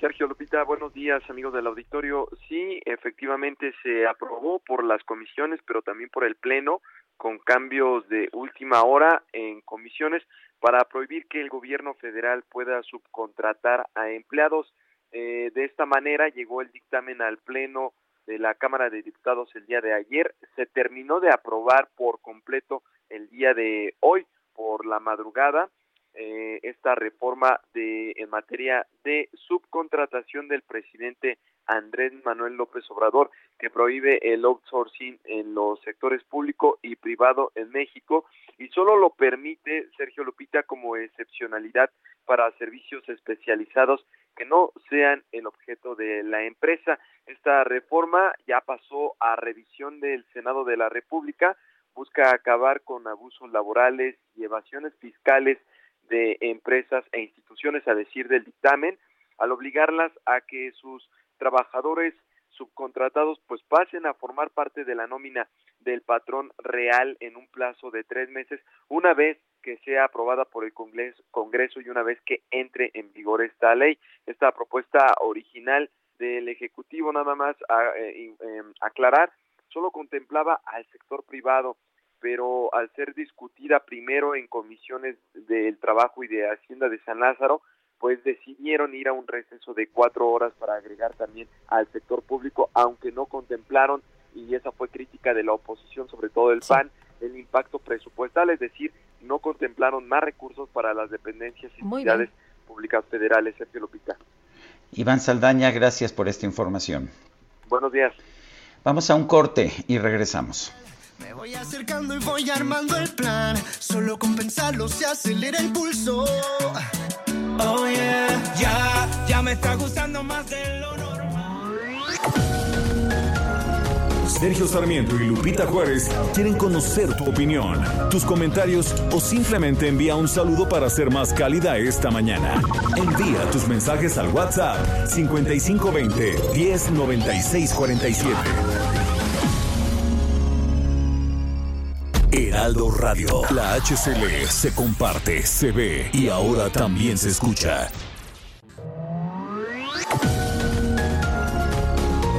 Continuamos con Sergio Sarmiento y Lupita Juárez por El Heraldo Radio. Jaque Mate con Sergio Sarmiento.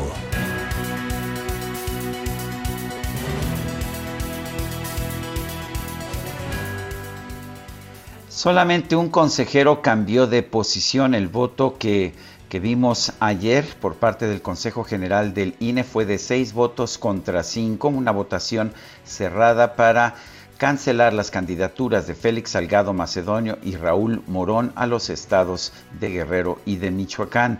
A mi juicio, el INE no tenía otra opción. El artículo 229 de la Ley de Instituciones y Procedimientos Electorales solamente establece esa pena para castigar la no presentación de un informe de precampaña. Es una ley draconiana, por supuesto que lo es, es una ley incluso diría yo absurda, que porque no se presentó un informe de un gasto de 19 mil pesos en el caso de Guerrero o de 11 mil pesos en el caso de Michoacán se deba descalificar al candidato, me parece que es un absurdo. El problema es que eso es lo que dice la ley y es una ley que los diputados y los senadores de Morena no cambiaron, a pesar de que han estado más de dos años en el poder y hubieran tenido la posibilidad de cambiarlo. El problema es que esta ley se estableció con la idea de afectar a los candidatos del PAN y del PRI y nunca pensaron los de Morena pues que podría afectar también a sus propios candidatos. Yo sí creo que es una ley absurda. Creo que no se puede descalificar a un candidato por no haber presentado un informe de precampaña de 19 mil pesos. Pero que no nos vengan a decir los integrantes de Morena que son los mártires cuando ellos no quisieron cambiar la ley. Yo soy Sergio Sarmiento y lo invito a reflexionar.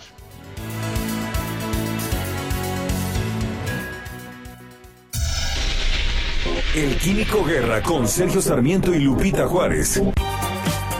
Químico Guerra, ¿cómo te va? Buenos días. Lupita, Sergio, les voy a hablar, les voy a hablar de CGL7. Nunca lo han oído. Pues fíjense, CGL7 es el auto eléctrico que rompe todas las barreras de autonomía, llega a los mil kilómetros de autonomía con una sola carga se podría cargar el vehículo aquí en la Ciudad de México y con una sola carga llegar hasta Monterrey. Producto de la asociación entre SAIC, Shangjiang High Tech, dos grandes empresas eh, de tecnología en China, y Alibaba, fíjense, la unión ahora con esta empresa eh, que distribuye cosas, Este auto rompe las barreras de las limitaciones en el rango de recorrido con una sola carga. No solamente mil, sino estoy leyendo mil cien kilómetros de autonomía. Es el primer auto eléctrico, además, que tiene un sistema inalámbrico de 11 kilowatts con una eficiencia del 91%. ¿Qué quiere esto? No se tiene que enchufar. Es un auto eléctrico que eh, a través de la inducción magnética se carga simplemente estacionándolo encima de una placa que eh, se tiene para la carga. Con una potencia de 540 caballos de fuerza y un par máximo de 700 eh, newton metros, se coloca en el rango de los deportivos más rápidos existentes, fíjense, acelerando de 0 a 100 kilómetros en 3 segundos, pero es un coupé para cinco pasajeros, o sea, no es un auto eh, muy restringido desde el punto de vista de los deportivos, sino que puede ser un auto familiar. Les comento esto porque es evidente que está habiendo una transformación verdaderamente eh, espectacular en la cuestión de la movilidad eléctrica y esto indica que todas las inversiones, el interés de las automotrices, pero sobre todo la predilección de los eh, consumidores va en ese sentido. Ahora, en cuanto a los precios, estoy leyendo que el más barato, el coche eléctrico más barato que tiene un costo, fíjense, en mexicanos de 280 mil pesos, es el Darts, una empresa lituana que lo está ya ofreciendo en toda Europa a este precio que compite con los autos más económicos que existen actualmente en la gama automotriz.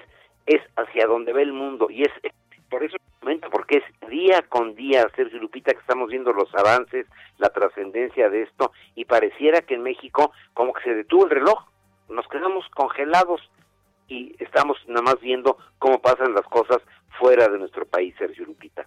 Muy bien, muchas gracias, Químico. Al contrario, muy buenos días. Hasta luego, muy buenos días también para ti.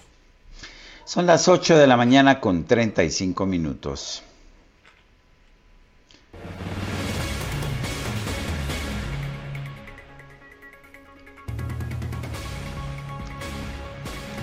El candidato de la coalición PRI-PRD al gobierno de Guerrero, Mario Moreno Arcos, aseguró que, que sí va a haber elecciones en el estado de Guerrero. Recordemos que el candidato o el aspirante a la candidatura de Morena, Félix Salgado Macedonio, dijo que si él no está en la boleta, pues que ni piensen que va a haber elecciones. Mario Moreno Arcos está en la cabina que tenemos allá en el Heraldo Radio.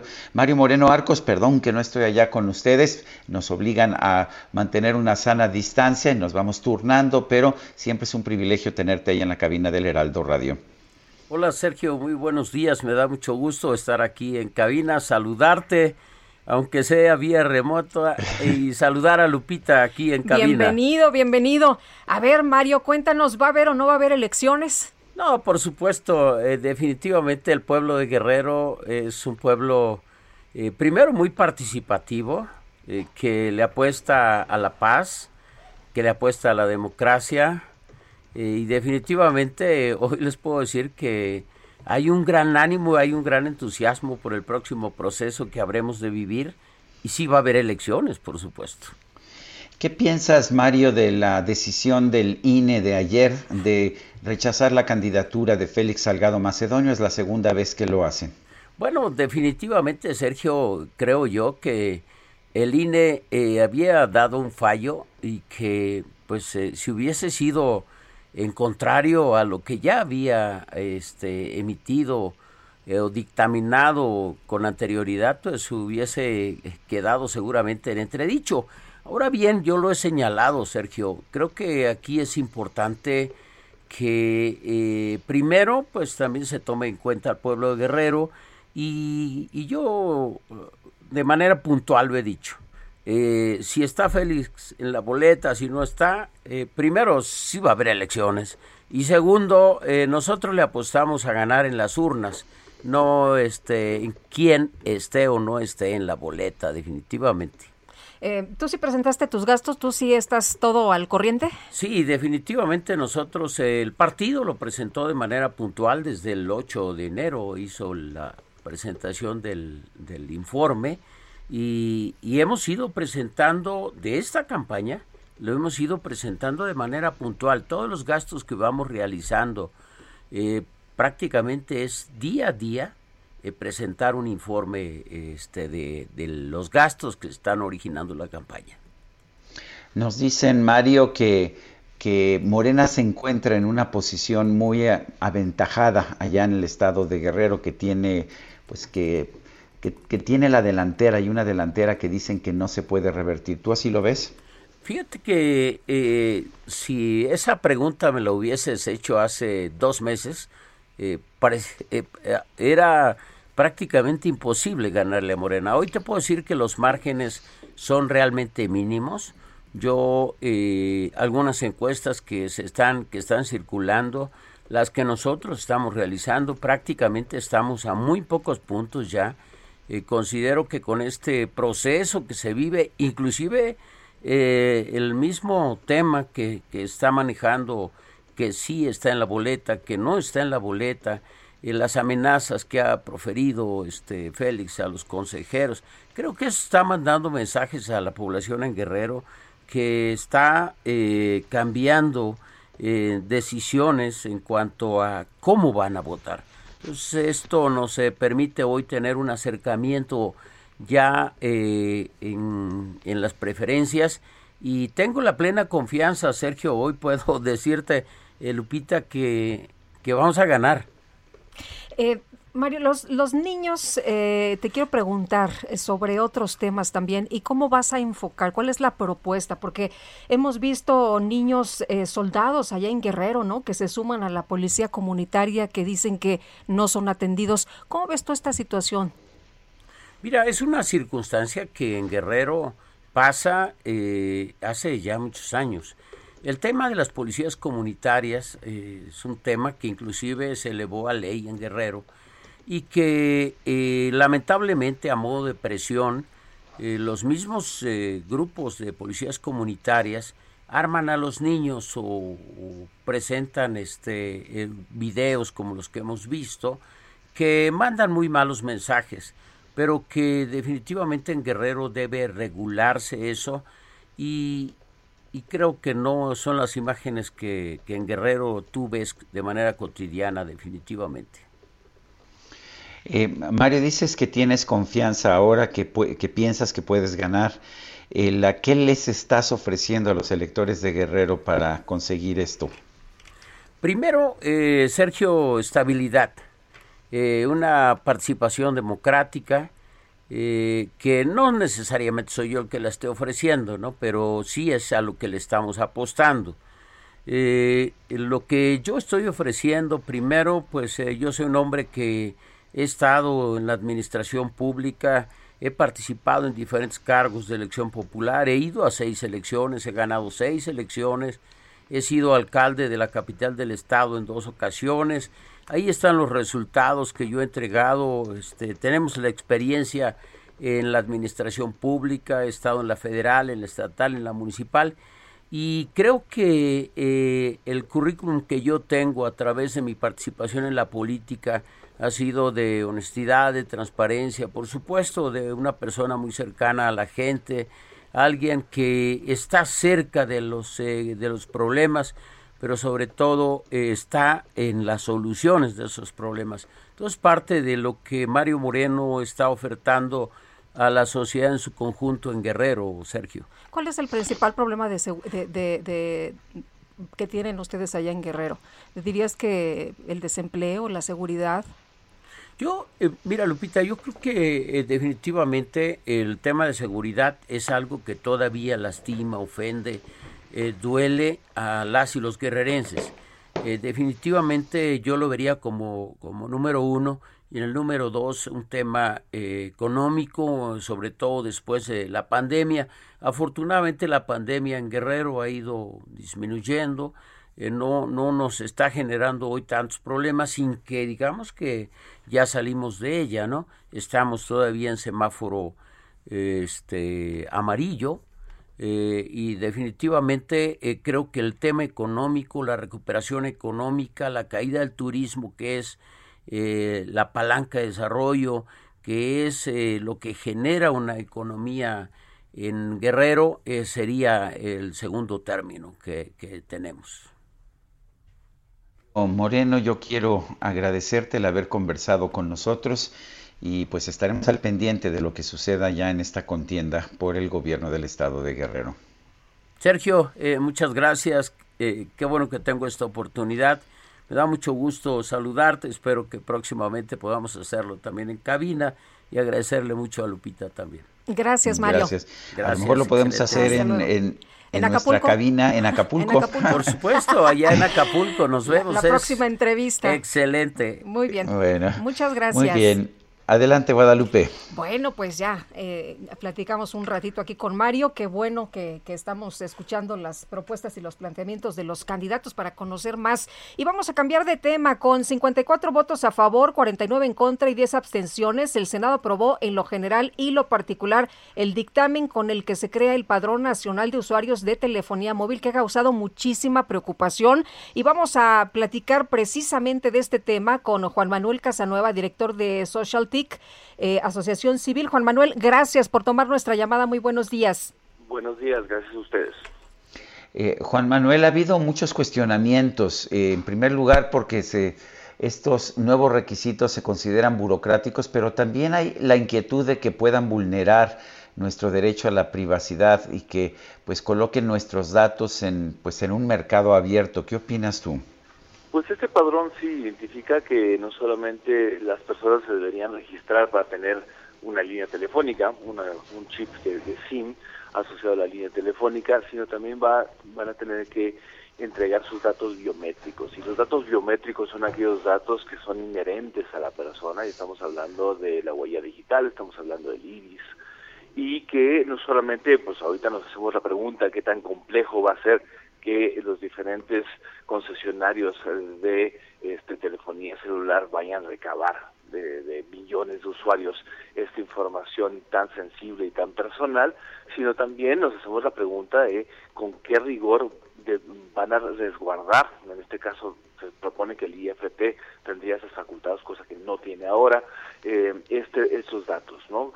tomando en cuenta que si una base de datos con tal nivel de sensibilidad sobre la identidad de cada una de las personas usuarias de una línea de telefonía eh, celular, pues eh, podría llegar a manos este, criminales y eso podría ser este, extremadamente grave. Ya hay vulneraciones de bases de datos, tanto en el sector privado como también en el gobierno y pues desde una perspectiva del de uso responsable, el uso de ético de datos, pues nos genera mucha alerta el que pues un, una base tan amplia y tan detallada con datos biométricos de la ciudadanía pueda estar recabada ahí y que pudiera llegar a manos, este, de, de, inclusive de criminales justamente en oposición del espíritu que estaba promoviendo esta ley que tenía que ver con seguridad y combate a delitos este, utilizando líneas telefónicas.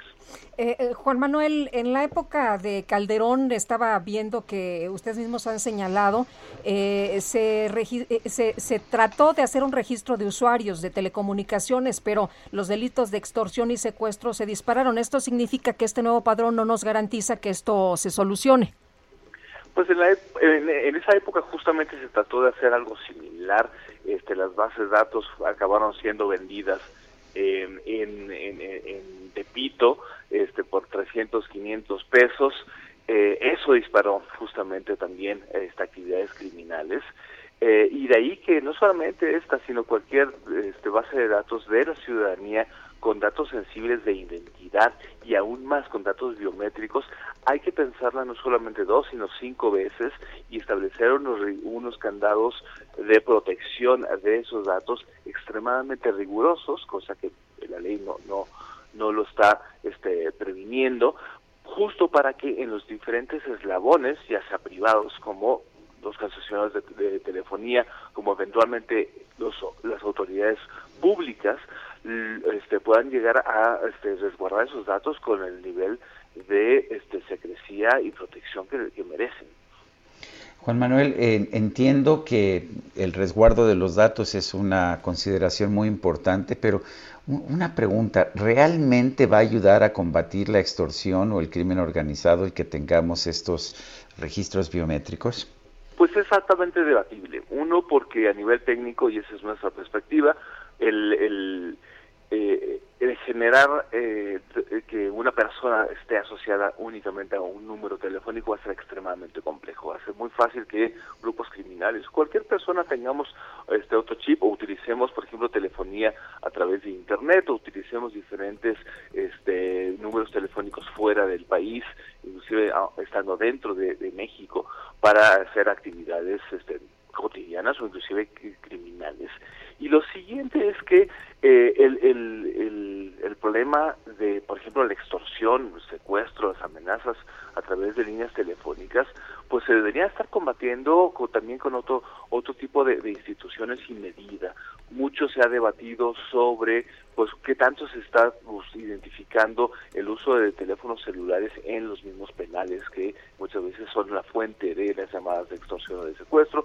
Mucho se ha este, conversado sobre la que ya este, está teniendo más bien o no tanto el que podamos reportar una llamada de extorsión eh, justamente para que la combatan y la sigan. Entonces, pues el, el, problema es mucho más grande y esta es una solución extremadamente limitada, extremadamente compleja de este de llevar a cabo. Eh, y también, pues lo más preocupante es que vulnera derechos humanos, vulnera la privacidad y una vez más, cada vez que estamos hablando de un padrón, de un registro, una base de datos con datos biométricos de la ciudadanía, deberíamos pensarlo muchísimo más porque cualquier error, cualquier vulneración este, estaría teniendo eh, afectaciones directas a las personas que estamos ahí registrados. Estoy viendo que algunas personas hablan de amparos, de ampararse de manera personal para que se respete el derecho a la protección de datos personales y los derechos humanos. ¿Esto es lo que sigue promover acciones legales? Sí, diferentes voces han estado mencionando ello. Nosotros no tenemos una perspectiva jurídica, es técnica, pero por ejemplo los colegas de la R3D están ya hablando sobre este amparos, también diferentes voces ayer en, en en el Senado este, mencionaron lo mismo y este todo parece indicar que se va eh, a ir hacia esa vía en la parte jurídica y pues recordemos que aspectos de privacidad han llegado inclusive hasta la Suprema Corte como es la geolocalización justamente de las líneas telefónicas. Eh, en su momento llegó hasta la, la, Suprema Corte en un debate que muchas veces no se no se identifica con la sensibilidad y el peligro necesario desde las clases políticas y de gobierno y que muchas veces se desconoce porque se ve como algo trivial cuando justamente hoy en día todo está relacionado y que los datos personales no solamente pueden servir para este, cuestiones muy prácticas como tener padrón y verificar la identidad de las personas, pero que si caen en manos equivocadas pueden llegar a vulnerar ampliamente los derechos de las personas. Muy bien, Juan Manuel Casanueva, muchas gracias por platicar con nosotros esta mañana. Muy buenos días. Gracias a ustedes, buen día. Hasta luego. Bueno, son las. Um, parece que íbamos a escuchar una posición del presidente, pero, pero a ver, tenemos otros otros temas. Adelante, Lupita. Bueno, pues vamos con esta nota. El gobernador de Michoacán, Silvano Aureoles, visitó el municipio de Aguililla, donde se encontró con el reclamo de un grupo, de un pequeño grupo de personas que lo increparon por trasladarse a ese lugar en helicóptero, no por tierra. Bueno, vamos a dejar que Charbel Lucio nos dé la crónica de esto que ocurrió. Charbel, te escuchamos. Muy buenos días buenos días, un saludo al auditorio. Así es, el día de ayer, durante una visita al municipio de Aguililla, el, eh, gobernador Silvano Aureoles se confrontó con un grupo de manifestantes y pues lamentablemente agredió a uno de ellos que eh, pues le reclamaba el hecho de que hubiera arribado a este municipio en helicóptero cuando ellos, los habitantes, no pueden transitar libremente en ese municipio debido a que eh, las carreteras se encuentran trozadas o bloqueadas o controladas por horarios eh, por el crimen organizado que opera en esta zona. Este hombre pidió mantener anónima su identidad y ayer pudimos platicar con él. Señaló que es maestro egresado de la Escuela Normal de Arteaga y que desde hace 20 años labora en una escuela rural de Aguililla. Contó que el día de ayer, al ver el arribo de los helicópteros, eh, pues supuso que habría algún operativo de seguridad, por lo que salió a manifestarse junto a otras cuatro o cinco personas. Eh, eh, después, sorpresivamente, se percató de que era el gobernador Silvano Aureoles quien había llegado en helicóptero y quien circulaba por la plaza donde él se manifestaba.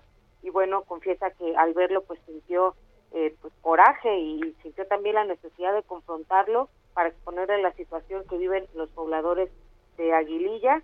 en eso pues hubo eh, gritos y el gobernador le solicitó que se calmaran, que hablaran tranquilamente.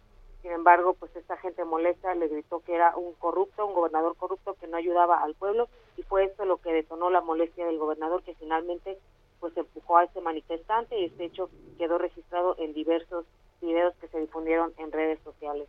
Tras esta agresión, el maestro dijo que sintió impotencia y se sintió humillado por el gobernador, a quien calificó como un personaje déspota. Eh, después el gobernador salió a decir que pues él únicamente se había defendido de un grupo de halconeros que estaban agrediendo a las fuerzas federales de seguridad, a la Guardia Nacional, Marina y Ejército. Y bueno, sobre estas declaraciones, el maestro negó tajante ser un delincuente, recordó que es maestro, que está frente a un grupo de 80 alumnos y que tiene 20 años de servicio docente en el municipio de Aguililla. Ahora este profesor pues dijo que teme por su integridad ya que los militares que presenciaron este altercado se encuentran establecidos en, Aguililla, y pues teme que pudieran eh, atacar, atacarlo o actuar en su contra como represalia por haber eh, al gobernador de Michoacán. Muy bien. Charbel, muchas gracias por platicar con nosotros, por darnos la crónica y pues darnos la información completa de lo que ocurrió el día de ayer. Seguiremos pendientes. Hasta luego. Son las 8.54, regresamos en un momento más.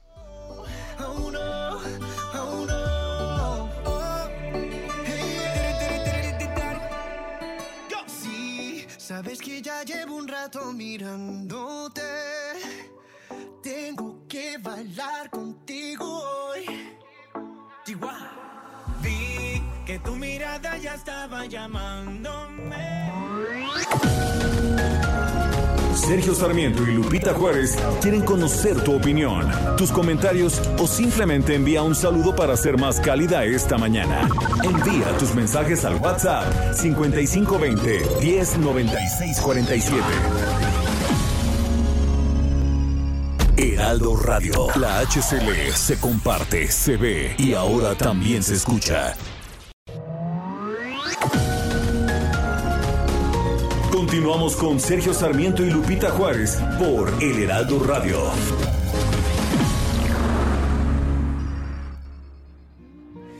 Me quedo callado.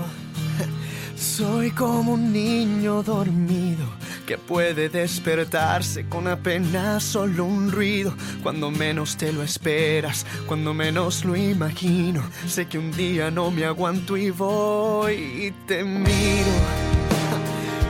Te lo digo a los gritos y te ríes y me tomas por un loco atrevido. Pues no sabes cuánto tiempo en mis sueños has vivido, ni sospechas cuando te nombré.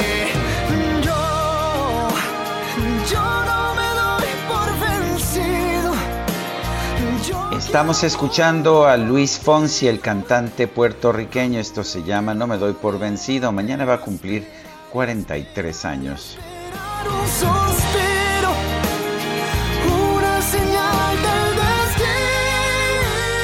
Son las 9 de la mañana, 9 con un minuto. Vamos a un resumen de la información más importante. Desde Palacio Nacional, el presidente López Obrador aseguró que el retiro de los registros de Félix Salgado Macedonio y Raúl Morón como candidatos de Morena a los gobiernos de Guerrero y Michoacán. Es un atentado a la democracia estaríamos ante un hecho inédito. Nunca se ha llevado a cabo una cosa así. Si estamos dando los primeros pasos para establecer una auténtica democracia y vamos a golpear así a la democracia, no es exagerado lo que dije, es un atentado a la democracia. Y yo entiendo pues, que existan posturas conservadoras de los que han simulado ser demócratas cuando la verdad es que han sido tenaces violadores de la Constitución, de las leyes, ejecutores o aplaudidores de fraudes electorales. El presidente expresó confianza en que el Tribunal Electoral va a resolver bien este asunto y llamó a mantener el debate por la vía pacífica. Entonces, ojalá y el tribunal resuelva bien este asunto y respetar ya esa instancia, lo que decidan, Y lo mismo, que haya debate, pero que no haya eh, insultos, que no haya violencia, todo de manera pacífica y tener confianza. No tanto en los que representan a las instituciones, sino tenerle confianza al pueblo. Porque si no se pueden cometer ahora injusticias y atropellos, es porque el pueblo está muy consciente La Agencia Europea de Medicamentos anunció que la próxima semana va a emitir su pronunciamiento sobre los reportes de coágulos sanguíneos relacionados con la aplicación de la vacuna de Johnson Johnson. El gobierno de Guatemala rechazó haber alcanzado un acuerdo con autoridades de los Estados Unidos para incrementar la presencia de militares en sus fronteras a fin de combatir la migración ilegal. En el mar la vida es más sabrosa. En el mar te quiero mucho más. Con el sol, la luna y las estrellas. En el, el gobierno de Malta anunció un programa de incentivos para reactivar su economía tras la pandemia del COVID-19. Está ofreciendo pagar a los turistas independientes, esto es sin agencias o plataformas, que decidan pasar sus vacaciones de verano en sus playas mediterráneas. De esta forma, las personas que a partir del primero de junio reserven por lo menos tres noches en un hotel de cinco estrellas recibirán 100 euros, 75 euros para hoteles de cuatro estrellas y 50 euros para alojamientos de tres estrellas. La vida es más sabrosa en el mar, te quiero mucho más. Bueno, y continuamos con la información y vamos a platicar de una cuestión, un hecho que se registró el día de ayer allá en Aguililla, en Aguililla, Michoacán. El eh, gobernador realizaba una gira de trabajo, un grupo de personas se manifiestan, se baja el gobernador, empuja a uno de los manifestantes, al profesor Fernando Padilla Vázquez, profesor de Aguililla, Michoacán, que estaba portando una cartulina. Pero vamos a platicar con él esta mañana. Profesor, gracias por tomar la llamada. Buenos días. Sí, buenos días. ¿Qué tal? ¿Cómo está? Gracias. Bien, gracias. Gracias, profesor. Oiga, lo que yo veo en el video que está disponible es que pues se baja el gobernador y lo agrede a usted. ¿Usted hizo algo, lo insultó o hizo algo para provocarlo? Eh, mire, yo no hice nada. Los mensajes que ten- tenían las cartulinas plasmadas no era una agresión hacia la persona del ciudadano gobernador. Tampoco lo agredí verbalmente. Eh, Fernan- más-. ¿Qué, qué decía la más- cartulina, Fernando? Yo nada más de- eh, estaba diciéndoles que queríamos, las cartulinas decían que quería yo una aguililla libre, tránsito libre en las carreteras. Quiero vivir libre en mi pueblo de Aguililla. Eso es lo que decían las cartulinas. En otra decía, soy un niño, ya no más violencia en Aguililla, Michoacán. Y eso fue lo que le molestó al gobernador, que le estuviera diciendo que, que ya queríamos seguridad, queríamos paz aquí en Aguililla. Cuando él venía a pacificar, a tranquilizar la seguridad del pueblo de Aguililla, cuando él estaba provocando la violencia físicamente en mi persona. Eh, oiga, dice el gobernador que usted es un halcón. Eh, ¿Es usted un halcón? Mire, yo no soy halcón, yo soy un maestro de nivel primaria, tengo 20 años de servicio aquí en Aguililla, eh, trabajo en una escuela bidocente con una capacidad de matrícula de los niños de 75. Eh, vengan, los invito a todos ustedes, los medios de comunicación, a que investiguen la realidad, lo que estamos viviendo aquí en Aguililla, no lo que está diciendo el gobernador que vengan a investigar sobre mi persona, qué trayectoria tengo yo aquí en Aguililla, que le pregunten a todo el pueblo, porque tengo 20 años de servicio aquí y todo el mundo me conoce. Eh, profesor, ¿tiene usted antecedentes? No tengo antecedentes penales en ningún, en un, ningún momento. Eh, Se, se comentaba esto el día de ayer, entonces esto es falso lo que presentaron. Todo lo que presentó el gobernador del estado de Michoacán es totalmente falso. Ahora, eh, ¿tiene usted... Eh, ¿Usted conocía al gobernador? ¿Había tenido contacto con él en el pasado? No, jamás he tenido contacto con el gobernador. Hasta Eh, el día de ayer. Fernando, ¿tiene usted miedo de a- ahora que lo han señalado como halcón? Mire, yo temo por mi seguridad. Eh, yo no soy ningún halcón, yo soy no, no soy nada. Yo soy nada más profesor de educación primaria. Tengo mi trabajo, atiendo mis niños y ya. ¿Qué fue lo que lo llevó a, a manifestarse el día de ayer? Pues la inseguridad que vivimos aquí, las personas tienen miedo de manifestarse. Eh, yo fui una de las personas que me mani- manifesté pacíficamente, sin agredir al ciudadano gobernador. Eh, queremos seguridad, queremos tranquilidad en nuestro pueblo, no queremos violencia, pero en materia de seguridad el gobernador le ha fallado su estrategia. Bueno, pues yo quiero agradecerle, maestro, el haber conversado con nosotros esta, esta mañana. Sí, gracias. Muchas gracias, profesor. Buenos días. Es eh, Fernando Padilla Vázquez, profesor de Aguililla, Michoacán. Eh, pues la situación en Aguililla, Sergio, está muy grave, está muy complicada. De hecho, ayer el eh, periódico El Heraldo publicaba una información del pues, eh, de, las familias, ¿no? De los desplazados que eh, huyen de, sus casas precisamente para resguardarse, porque se hable que en algunos puntos de Aguililla es un infierno. la situación de la inseguridad es muy terrible lo que enfrentan personas que, pues, de plano prefieren perder sus casas a perder la vida. Bueno, son las nueve de la mañana con nueve minutos. Cuando menos 100 familias de la cabecera municipal de Aguililla salieron de esa localidad tras los enfrentamientos registrados del primero al 5 de abril. Esto es lo que señala eh, Gregorio López Jerónimo. Eh, Gregorio López Jerónimo es sacerdote y activista de Tierra Caliente, de la Tierra Caliente Michoacana. Lo tenemos en la línea telefónica. Eh, don Gregorio López Jerónimo, ¿cómo está? Buenos días. Buenos días, a la orden.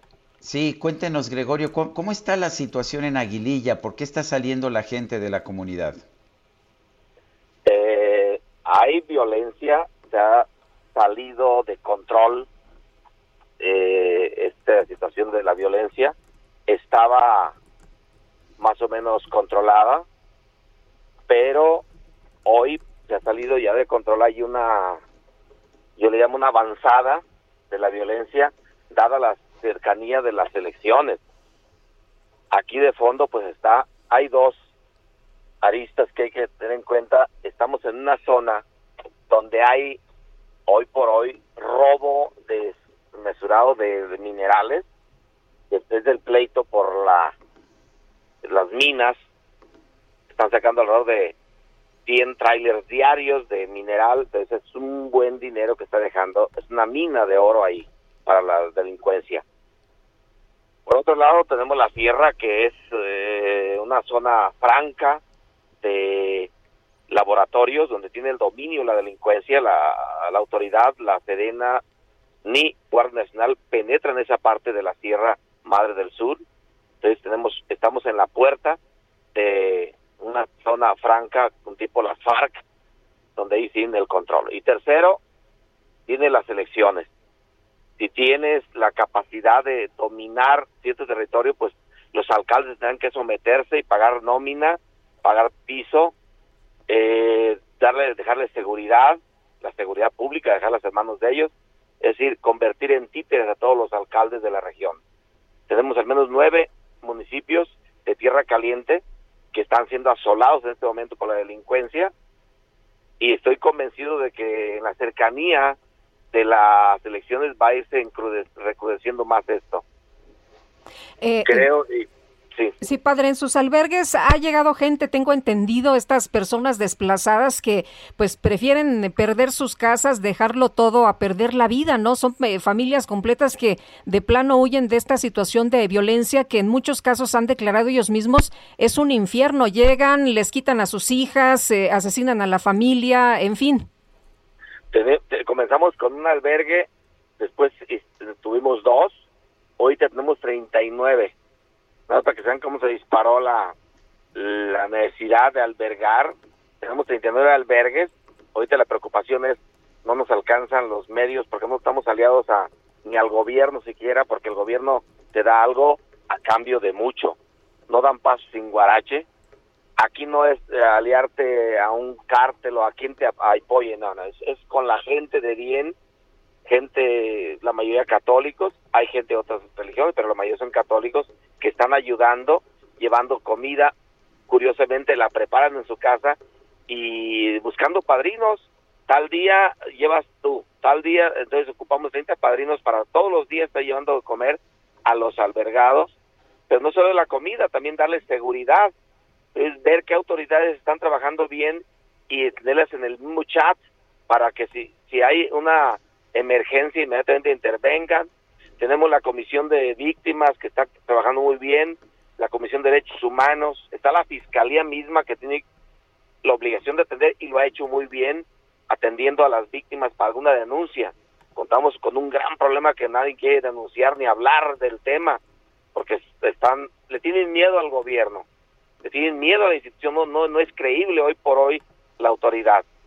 Entonces mm, necesitamos decirles, mira, esta persona es, es de fiar, ven conmigo, tengo un grupo de abogados que nos echa la mano para asesorar en cuestión de denuncias. Entonces, es todo un, un, un una, una, un equipo que nos estamos ayudando. Tenemos que tener la cuestión de medicina. También hay muchos que están enfermos. Está el, eh, la VR, Unidad Básica de Rehabilitación. Hay muchos que tienen que ir a la cuestión psicológica, terapia, buscarle la cita. Eh, tenemos otro, un bazar de ropa para echarle la mano, con, porque salieron con la ropa que traían encima nada más. Entonces, es, son muchas cosas que tenemos que ir a una zapatería. Tenemos una zapatería que nos facilita el calzado necesario para sobre todo los niños. Está a un dispensario médico y también un equipo para localizar trabajo. Hay gente que se estacionó, se estacionó ahí en pero necesita trabajar. No tenemos dinero para darles para alguna cosa, no sé, para el mismo celular, para cosas, cosas básicas. Y les buscamos trabajo en los negocios. Hay quienes muy generosamente se ocupan cinco trabajadores, ahí tienen diez. Están desgastándose aparentemente. Bueno, también están aumentando su volumen de, de materia transformada, ¿no? O, o este mm, algún huertero, algún patrón que va a buscar los trabajadores allá en el grueso de, de la población, hay un lugar donde se reúnen todos los trabajadores, en vez de que él vaya a buscarlos, yo le busco, a ver, aquí tengo 10 hombres eh, que pueden ir, pasa a tal domicilio por ellos y me lo regresa. Y así los mismos, los mismos eh, migrantes no tienen riesgos de andar en público. Entonces, estamos trabajando por ahí, con eh, todas las aristas necesarias, ¿no? Gracias, Gregorio López Jerónimo, sacerdote y activista de la Tierra Caliente Michoacana. Gracias. Dios los bendiga. Ánimo. Son las 9 con 16. Adelante, Lupita. Pues vámonos con Agustín Basaba, que ya está listo con su comentario y bueno, pues tiene que ver evidentemente con el INE. ¿Cómo estás, Agustín? Buenos días. Buenos días, Lupita. Buen día, Sergio. Pues Hola. sí, eh, eh, la verdad es que es preocupante lo que está ocurriendo. Eh, bueno, ya sabemos eh, lo que ha pasado, se ha hablado mucho de eso, eh, pero hay dos cosas, dos vertientes del tema que creo que eh, tienen que ser analizadas con más profundidad. La primera es la línea tan delgada que divide la violencia verbal de la violencia física, que aquí está pues a punto de ser rebasada. El aspirante a la candidatura, el precandidato en Guerrero que se plantó en el INE mientras el INE tomaba la decisión ya había dicho que iba a dar a conocer el domicilio del presidente del Instituto Nacional Electoral, eh, pues que evidente actitud intimidatoria.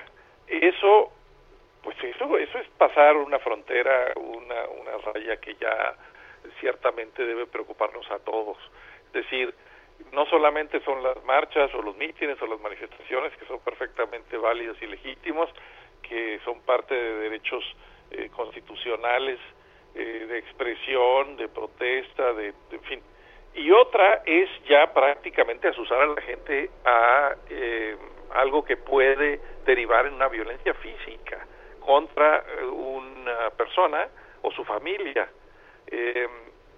Eh, esto recuerda eh, lo que hizo Donald Trump o lo que está haciendo todavía en Estados Unidos, que es eh, asusar a sus seguidores para que persigan, hostiguen, eh, insulten a los republicanos que se le oponen, a los miembros de su partido que no están de acuerdo con él, y que en los aeropuertos, en las plazas públicas, en donde los encuentran, los empiezan a, a insultar, a gritar, a agredir verbalmente, eh, pues también muy cerca ya de pasar la raya hacia lo físico. Bueno, de hecho, la pasaron el 6 de enero en el asalto al Capitolio.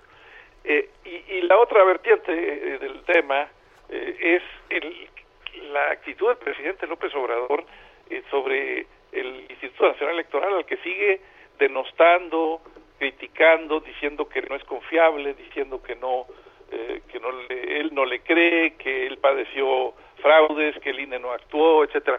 Bueno, eh, también nos recuerda eh, al trompismo en Estados Unidos, porque eh, lo que pasó en el Capitolio, decía que famoso, tristemente célebre asalto, pues fue la, expresión curiosa, rara, peculiar de el ataque a las instituciones que tú mismo encabezas como jefe de Estado. Es decir, eh, una cosa es que un opositor critique una institución porque la considera que eh, su enemigo, que lo están frenando, que le están haciendo, le están jugando sucio, y otra cosa es que tú seas jefe de Estado y que dentro de ese Estado existan instituciones que no estén de acuerdo contigo, no se plieguen a tus designios, no se allanen a lo que tú quieres, y entonces las empieces a descalificar. Lo sigue haciendo el presidente. Hoy mismo en la mañanera lo volvió a hacer eh, sigue refiriéndose al 2006, que ese es el origen de su resentimiento, eh, y sigue diciendo que no confía en el INE, e incluso hoy mismo no descartó la posibilidad de hacer un cambio total de consejeros eh, del INE. a ver, Sergio Lupita, ¿tiene esto que ver, me pregunto, porque además de, del resentimiento y, y de la visceralidad del presidente, podría haber otra motivación. ¿Tiene esto que ver con las elecciones que vienen? Eh, podría ser que lo que de lo que se trata, que lo que quieren es descalificar al INE porque prevén que va a haber un resultado electoral adverso y entonces eh, no se va a aceptar ese resultado. me refiero concretamente a la renovación de la Cámara de Diputados, esa es la que creo que más le preocupa al, gobierno actual, de la 4T. Eh, porque sí ya es eh, una embestida muy fuerte contra el Instituto Nacional Electoral. Eh, y no no hay ni una condena del presidente contra los uh, actos de violencia a los cuales se está incitando de, de, manera tácita o explícita, ni tampoco una defensa de, de, de las instituciones que tiene el Estado mexicano eh, para, en este caso, hacer, organizar elecciones que es parte fundamental de la democracia. La verdad sí, sí es preocupante lo que está ocurriendo. ¿eh? Muy bien, pues, pues, muchas gracias, muchas gracias Agustín por platicar con nosotros esta mañana. Buenos días. Abrazo Sergio Lupita, saludos al auditorio, buen día. Bueno, son las 9 con 21. María Milo es columnista de Sin Filtros en el Heraldo de México y comenzó un proyecto llamado, escuche usted, Abramos Ventanas, en el que invitó a tres diseñadores a crear una camiseta en que se plasmara un mensaje que diera aliento y con la venta de estas camisetas ayudar a niñas, jóvenes y adolescentes en situación de vulnerabilidad. María Milo, columnista de Sin Filtros en el Heraldo de México. Gracias por tomar nuestra llamada, María. Hola, Sergio. Hola, Lupita. Gracias a ustedes por tenerme. ¿Qué tal? Buenos días. Ma María, Cuéntanos de esta idea, es una idea que me parece hermosa, pero ¿de dónde surge? Eh, pues mira, todo empezó a raíz de la pandemia. Eh, me empezó a dar cuenta de que una acción podía tener como mucho impacto en las personas con todo esto de los contagios, ¿no? De que si salías no solo te afectaba a ti, sino a muchas personas. Y a mí siempre me ha llamado mucho el tema de la mujer y me empecé a dar cuenta por investigaciones y cosas que leí que la equidad de género se estaba viendo gravemente afectada por el COVID. Entonces, cuando venía el Día de la Mujer, empecé a pensar y dije, tengo que hacer algo, no sabía qué, y pues así nació Abramos Ventanas.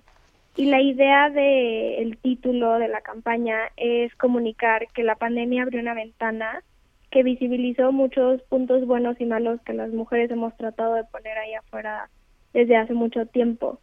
Puntos malos como la violencia que sufren muchas mujeres en sus casas, que obviamente pues ya existía, ya escuchábamos de ella, pero ahora que las mujeres no podían salir hubo como mucho ruido eh, puntos buenos como que el 70% de las personas que estuvieron al frente de la batalla del COVID en el 2020 fueron mujeres o mujeres que estuvieron en puestos políticos o de liderazgo que lograron sacar adelante la situación de la pandemia en sus países, empresas, familias. Entonces la idea era invitar a las personas a que creen una nueva normalidad con esta ventana que se abrió y así contacté a tres diseñadores mexicanos, Raquel Orozco, Pablo Wong y Anuar Layón, y ellos fueron los que me ayudaron a cada uno con su diseño plasmar el mensaje de la campaña en, las playeras. Eh, nos va a agarrar el corte, eh, si nos puedes esperar un, un, momentito y regresamos contigo, María, para que nos expliques precisamente del diseño, de este, de este mensaje de, pues, de terminar con la desigualdad y de apoyar a otras personas. ¿Te parece bien? Sí, claro. Muchas gracias. Bueno, vamos al corte y regresamos en un momento más. Pues no sabes cuánto tiempo en mis sueños has vivido, ni sospechas cuando te nombré.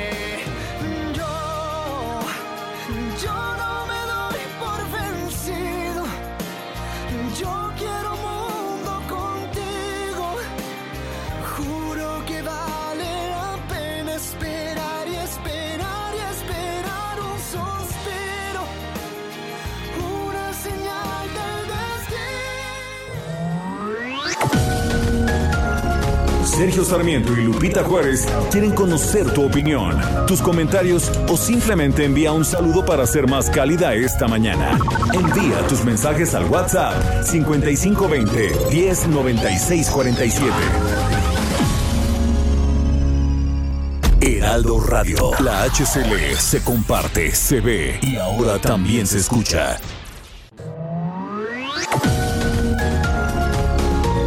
Continuamos con Sergio Sarmiento y Lupita Juárez por El Heraldo Radio.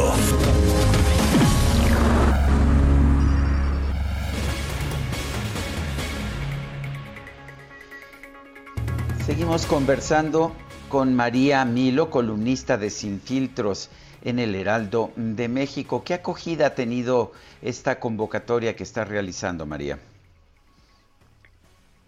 ¿Qué, qué perdón, no escuché? Sí, ¿qué, qué acogida, qué recepción ha habido por parte de, de, de la gente? ¿Qué te dice la gente? ¿Qué, qué reacciones estás Eh, viendo?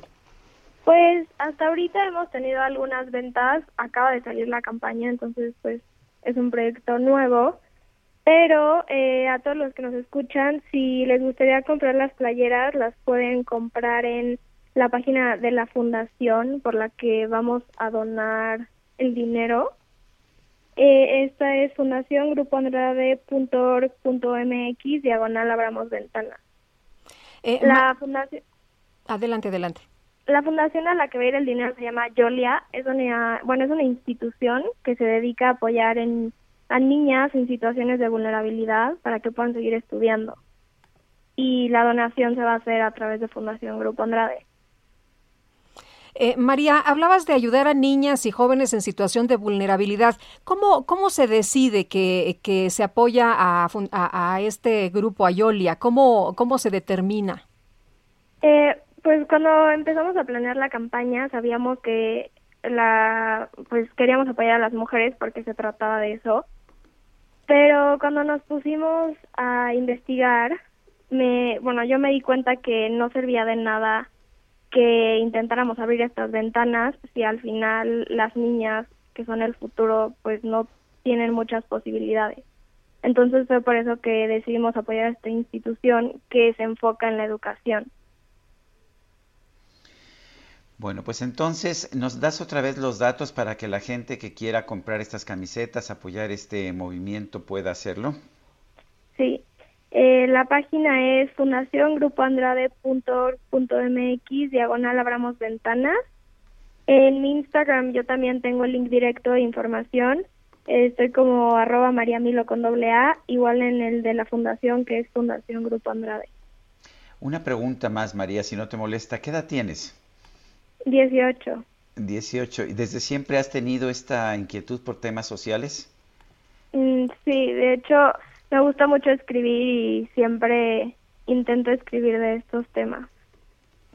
Bueno, pues María, gracias por, por invitarnos a, apoyar esta causa y hacerlo además de, de tu trabajo, eh, de tu trabajo editorial. Muchas gracias y un fuerte abrazo. Buena suerte. Gracias. Hasta luego, María. Mucho éxito.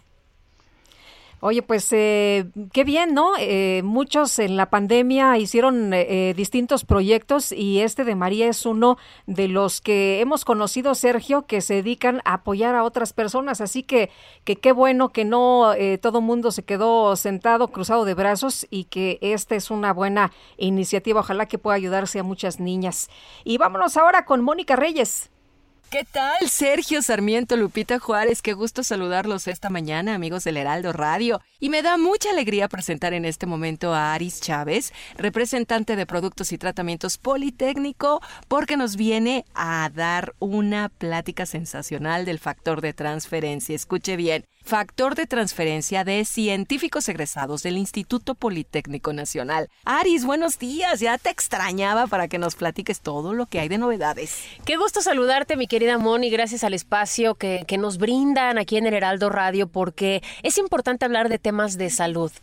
Fíjate que uno de los datos que a mí me sorprendió mucho en esta semana, sobre todo muchos que ya terminaron sus vacaciones, muchos salieron y estamos viendo un incremento en los contagios es que han, han dado un dato de que 5 de cada 10 personas que se hacen la prueba salen positivos. ¿Y de los que se fueron a divertir en Semana Santa? Por supuesto, todo este dato es de las personas que salieron de vacaciones. Entonces, esto es muchísimo. Eso quiere decir que probablemente usted sea quien recibió a esos familiares que, se, que, están contagiados y muy probablemente no lo saben.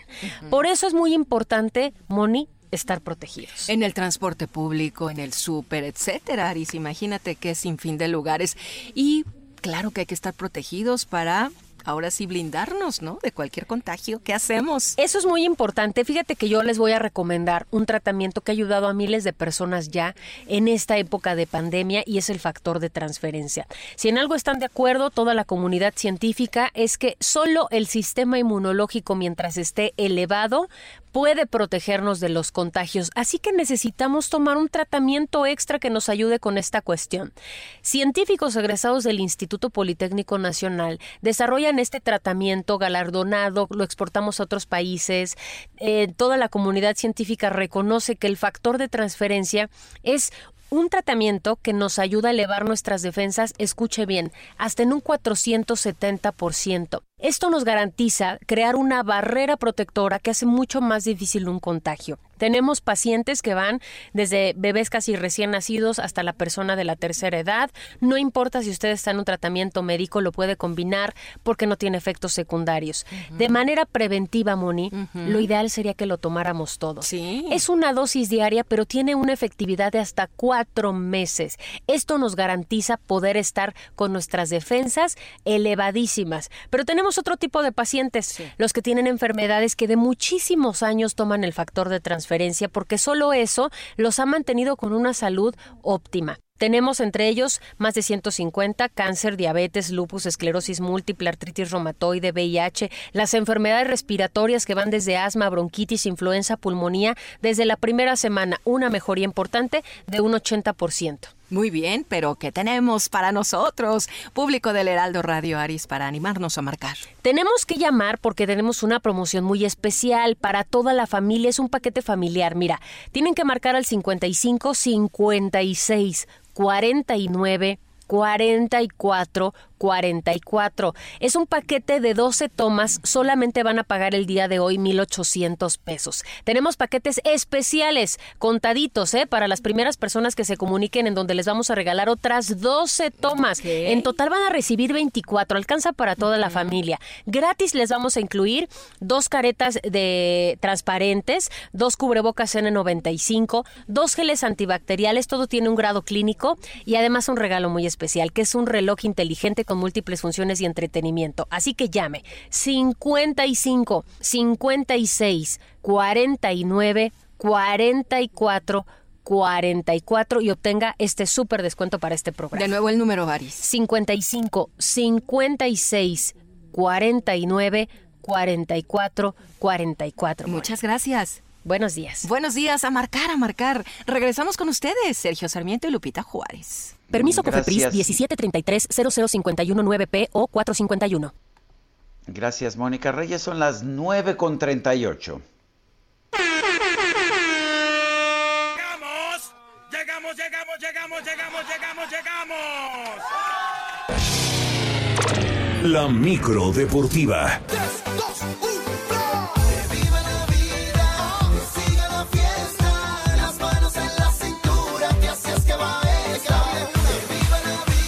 Y vienen, pues vienen de buen ánimo, Guadalupe. Oye, se oyen muy festivos toda la semana, ¿no? Han estado como con muy buen ánimo. Así es, y no es que hayan estado en algún plantón, ¿verdad? No, no, no, no sé, hay que preguntar. Julio Romero, ¿cómo estás? Mira, el DJ Kike se botó de la risa, no sé por qué. Ay, quién sabe, quién sabe. Bueno, es que creo que saliendo siempre del trabajo se va un plantón, pero no nos dice cuál. ¿Que así se llama la cantina? Ah. ah. ah. que no lo eches de cabeza. Ah, Sí calienta. Sí, claro que calienta. Julio Romero, ¿qué nos tienes esta mañana? ¿Cómo están, Sergio, Lupita, amigos del auditorio? Qué placer saludarles. Estamos llegando a la mitad de la semana sí, por supuesto, con muy buen ánimo. Efectivamente, era nuestro secreto, el plantón, donde venden los mejores pulques. Pero bueno, ni modo, ya nos cacharon. vámonos, vámonos con la información deportiva este miércoles. A pesar de caer uno por cero, el Paris Saint Germain eliminó al actual campeón de la Champions League, al Bayern Múnich, en los cuartos de final. Los franceses hicieron válido el marcador de ida, que era a su favor de 3 por 2, están en semifinales. Así es que el Paris Saint Germain, armado para ganar la Champions, ahí la lleva. Y eh, los actuales campeones pues quedan totalmente eliminados. Por su parte, el Porto también venció uno por 0 al Chelsea, pero pues no les alcanzó para sacudirse el 2 por 0 de la semana anterior. Por cierto, en este duelo, el mexicano Jesús Manuel El Tecatito Corona saltó como titular 75 minutos para el equipo del Porto. Para el día de hoy, dos duelos que llaman poderosamente la atención. Con ventaja de 2 a 1, el Manchester City estará visitando al Borussia Dortmund y también con ventaja de 3 por 1, el Real Madrid estará jugando ante el conjunto de Liverpool. Tres juegos imperdibles, más bien dos juegos imperdibles. A las 2 de la tarde, a las 14 horas, serán estos duelos de la Champions.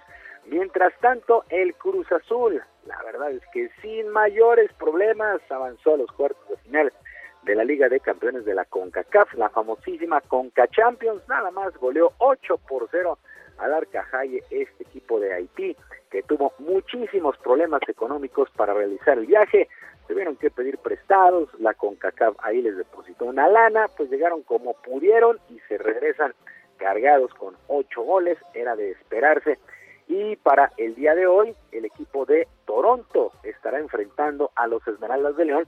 Este duelo a las 5 de la tarde. El marcador global está empatado a uno por bando. Y el América 2 por 1 estará recibiendo al Olimpia a las 7. Eh, pues el único equipo que podría tener problemas es el León, que va de visita y trae este marcador uno por uno. De ahí en fuera, la verdad es que los equipos mexicanos parece que se van a mantener con vida. Y para el día de mañana, el equipo de Monterrey estará enfrentando al Atlético Pantoja, también con una muy buena ventaja de 3 por 0. Por cierto, por cierto, previo a este duelo, circuló un video del técnico de los Rayados, Javier Aguirre, bueno, dándole vuelo a la hilacha, bailando en la boda de uno de sus hijos, sin mayores protocolos de sanidad, sin distancia, sin mascarillas, sin cubrebocas, y pues ha sido criticado y será sancionado. El propio entrenador reconoció su culpa e hizo un llamado más importante. Era un tipo medio raro, pero me cayó bien. Espero dijo con certeza que no hay más emoción que romper un sombrero, disparar un cañón. Y yo ayer con permiso de por supuesto, sabían de este evento familiar. Eh, bueno, simplemente me equivoqué y, y pagaré las consecuencias de ello. Invito, aprovecho, invito a toda la sociedad a no bajar la guardia, a seguir peleando contra esta pandemia que nos azota y a, y a ser responsables.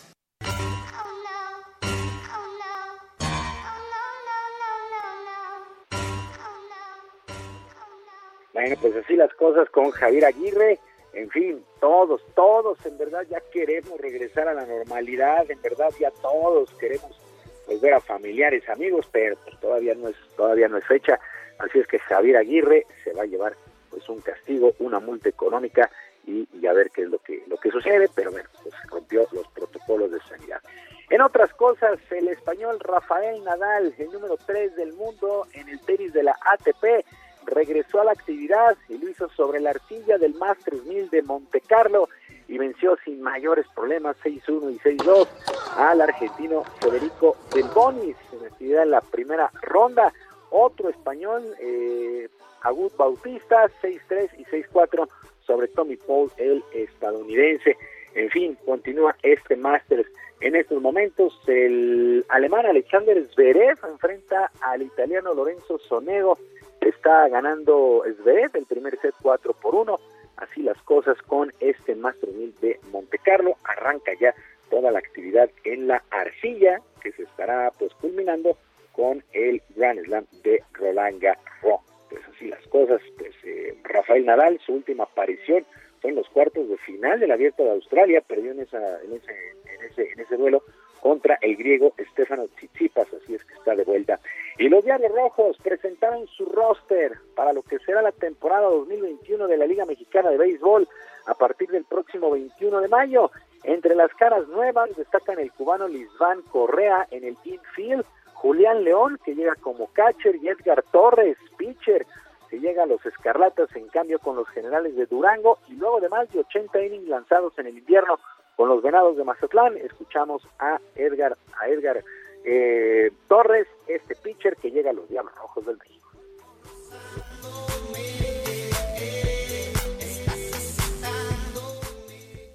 Sí, claro, yo creo que en la Ciudad de México es difícil para pichar. Eso yo lo viví desde que, desde mis inicios de pichar en el Estadio Frainano. Yo creo que la clave para mí ha sido, pues, ahora sí que tirar pegado y mantener la bola bajita, ¿no? Y hacer picheos de calidad. Yo creo que esto me lo ha recalcado mucho Carlito Méndez, el coach de picheo de aquí de nosotros.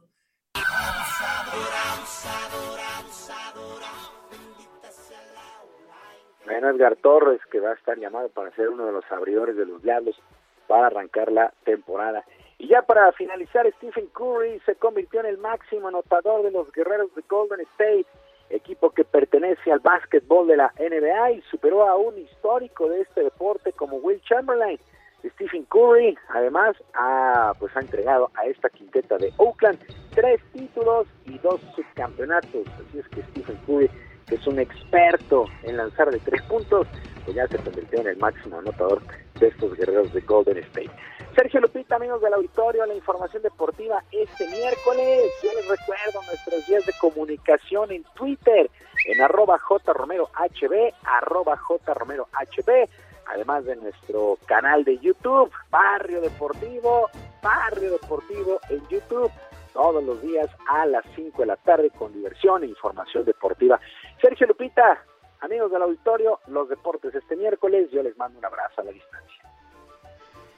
Bueno, pues muchas, muchas gracias Julio Romero, un fuerte abrazo. Buen día para todos. Bueno, y son las 9 de la mañana con 46 minutos. Esta mañana el presidente López Obrador reveló que está escribiendo un nuevo libro, sí, además de las mañaneras y de esa pequeña ocupación que tiene de gobernar un país, le da tiempo todavía para escribir un nuevo libro en el que dice que va a revelar aspectos desconocidos de su relación con el expresidente de los Estados Unidos, Donald Trump. Y por otro lado, el presidente aseguró que la creación del Padrón Nacional de Usuarios de Telefonía Móvil, recientemente aprobada por el Senado, es un asunto de seguridad para la protección de los mexicanos. Las farmacéuticas Pfizer y BioNTech anunciaron que durante el segundo trimestre del año van a entregar a la Unión Europea 50 millones de vacunas contra el COVID-19, adicionales a las que estaban contempladas en los acuerdos ya firmados. El gobierno de Dinamarca anunció el retiro de la vacuna contra el COVID-19 de AstraZeneca de su programa nacional de inmunización debido a los reportes de casos de coágulos sanguíneos asociados a esa fórmula.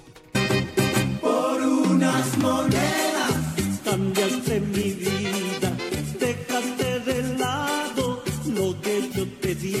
Oye, a ver las monedas que traes, Lupita, a ver si tienes alguna de 50 centavos. Nos la mandó una de, de 20 el Banco de México. Ah, sí, pero esa de 20 pesos, ¿no? Y que, que creo que ya te la, te la quedaste Me la agencié, ya me la agencié. Bueno, pero mira, a través de distintas plataformas de internet se han puesto a la venta unas peculiares monedas de 50 centavos. Estas fueron puestas en circulación por el Banco de México en 1998, pero fíjate que tienen un error y esto las ha vuelto pues sumamente cotizadas. El detalle es que en la fecha de acuñación aparece el número de 1598 en lugar de 1998 y hay coleccionistas que están ofreciendo hasta 10 mil pesos por cada una de ellas. Además son de 50 centavos de 1998. No está mal, 50, 10 mil pesos, ¿no? Por 50 centavos, sí. Es buen negocio. Para que veas que los errores pues, pues pueden tener beneficios. Voy a buscar en mi monedero. Me parece bien. Y la decepción. Gastrolab con el chef Israel Arechiga. Ay, ay, ay, mi querido Israel, qué gusto tenerte aquí, pero no sé si me da más gusto tener aquí lo que lo, que, trajiste. Bueno, yo ahí los dejo con permiso. Hola, muy buenos días, Lupita, Sergio, ¿cómo estás? Un fuerte abrazo a la distancia. Israel, tú sabes que hay envidia de la buena y de la mala. esta es, esta es de la mala. Es, solamente envidia de la mala, pero no importa. A ver, cuéntanos, ¿qué, qué le diste a Lupita? Pues hoy le traje un milhojas, un milhojas crujiente con higos, que justo es de lo que les voy a hablar, y una cremita de vainilla. Y los higos es una de las especies más importantes en el equilibrio ambiental. Imagínense nada más este dato. Hay más de 750 tipos de higueras y tan solo el 10% de todas las aves mundiales se alimentan de higos el 10% y aparte más de 1200 especies animales. Realmente los higos representan un equilibrio espectacular y, los higos han estado a lo largo de la historia. Eh, están presentes desde la Biblia, han estado presentes, se dice que, en los jardines colgantes de Babilonia también había higueras. Realmente los higos han formado parte de, de muchas culturas e incluso en la cultura oriental también se cree que... sí, sí, sí, es que es una delicia ese, ese, postre. Y también en la cultura oriental se cree que Buda alcanzó la iluminación abajo de una higuera. Como sea, al final los higos eh, han formado parte fundamental de la gastronomía y uno de los datos curiosos es que los polinizan las avispas. Incluso hay algún tipo de higo que puede tener una avispa dentro. Y el higo, eh, aparte, hay quien lo considera que no es una fruta, sino es un cúmulo de flores no alcanza a ser un fruto por completo, sino que son flores que en lugar de abrir hacia afuera se van acumulando hacia adentro y las avispas los van polinizando. Y otro de los datos curiosos es que la avispa hembra poliniza una higuera y después tiene que viajar kilómetros para encontrar otra higuera de la misma especie y polinizar nuevamente el mismo, el mismo tipo de higo. Entonces es un postre delicioso este. Los higos de verdad son de la cosa más rica que podemos encontrar en la repostería. Incluso los higos turcos, los higos secos, también son, son una completa delicia. Y ya vemos aquí que, que mi querida Lupita está, está disfrutándolos bastante bien. Pues para eso son los higos, ¿no? Están fresquecitos y está ah, delicioso, crujiente. No, hombre, la, eh, el, el relleno es una delicia. Bueno, pues qué gusto. Y bueno, recordarles que el día de mañana nos escuchamos aquí, pero el sábado y domingo en punto de la una de la tarde, Gastrolab Radio, para que no se lo pierdan. Gracias, Israel Arechiga. Un fuerte abrazo. Son las nueve, nueve de la mañana con 52 minutos. Bueno, y nos vamos con Israel Lorenzana. Adelante, Israel. Sergio Lupita, muchísimas gracias. Estamos en estos momentos ubicados aquí en el Ángel de la Independencia, donde han llegado médicos, los cuales de primera instancia estarían saliendo en marcha con dirección hacia el Zócalo Capitalino.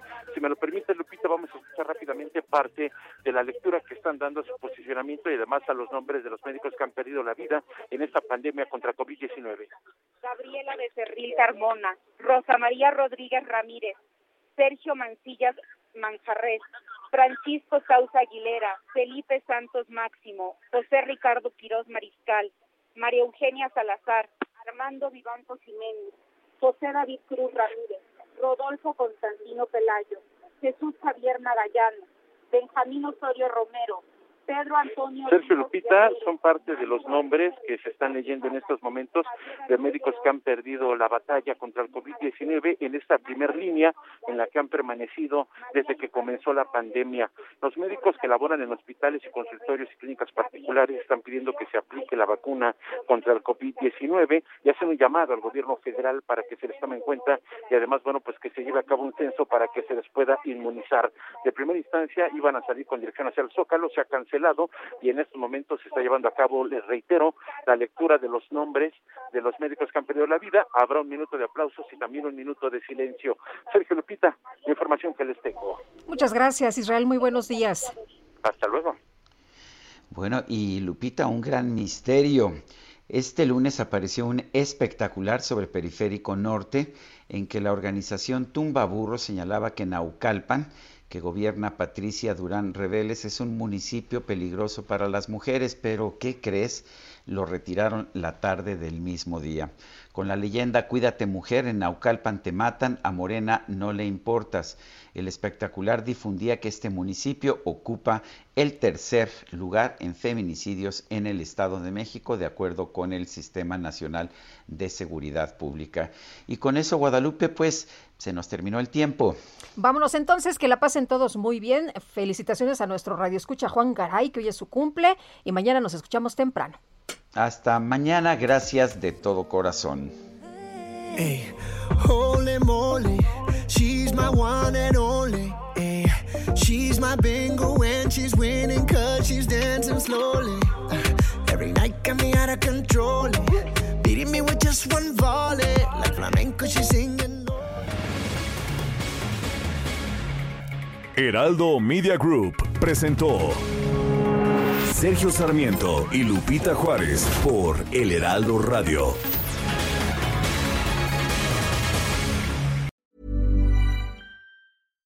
Hi, I'm Daniel, founder of Pretty Litter. Cats and cat owners deserve better than any old-fashioned litter. That's why I teamed up with scientists and veterinarians to create Pretty Litter. Its innovative crystal formula has superior odor control and weighs up to 80% less than clay litter.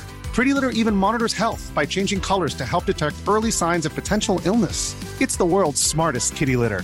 Go to prettylitter.com and use code ACAST for 20% off your first order and a free cat toy. Terms and conditions apply. See site for details.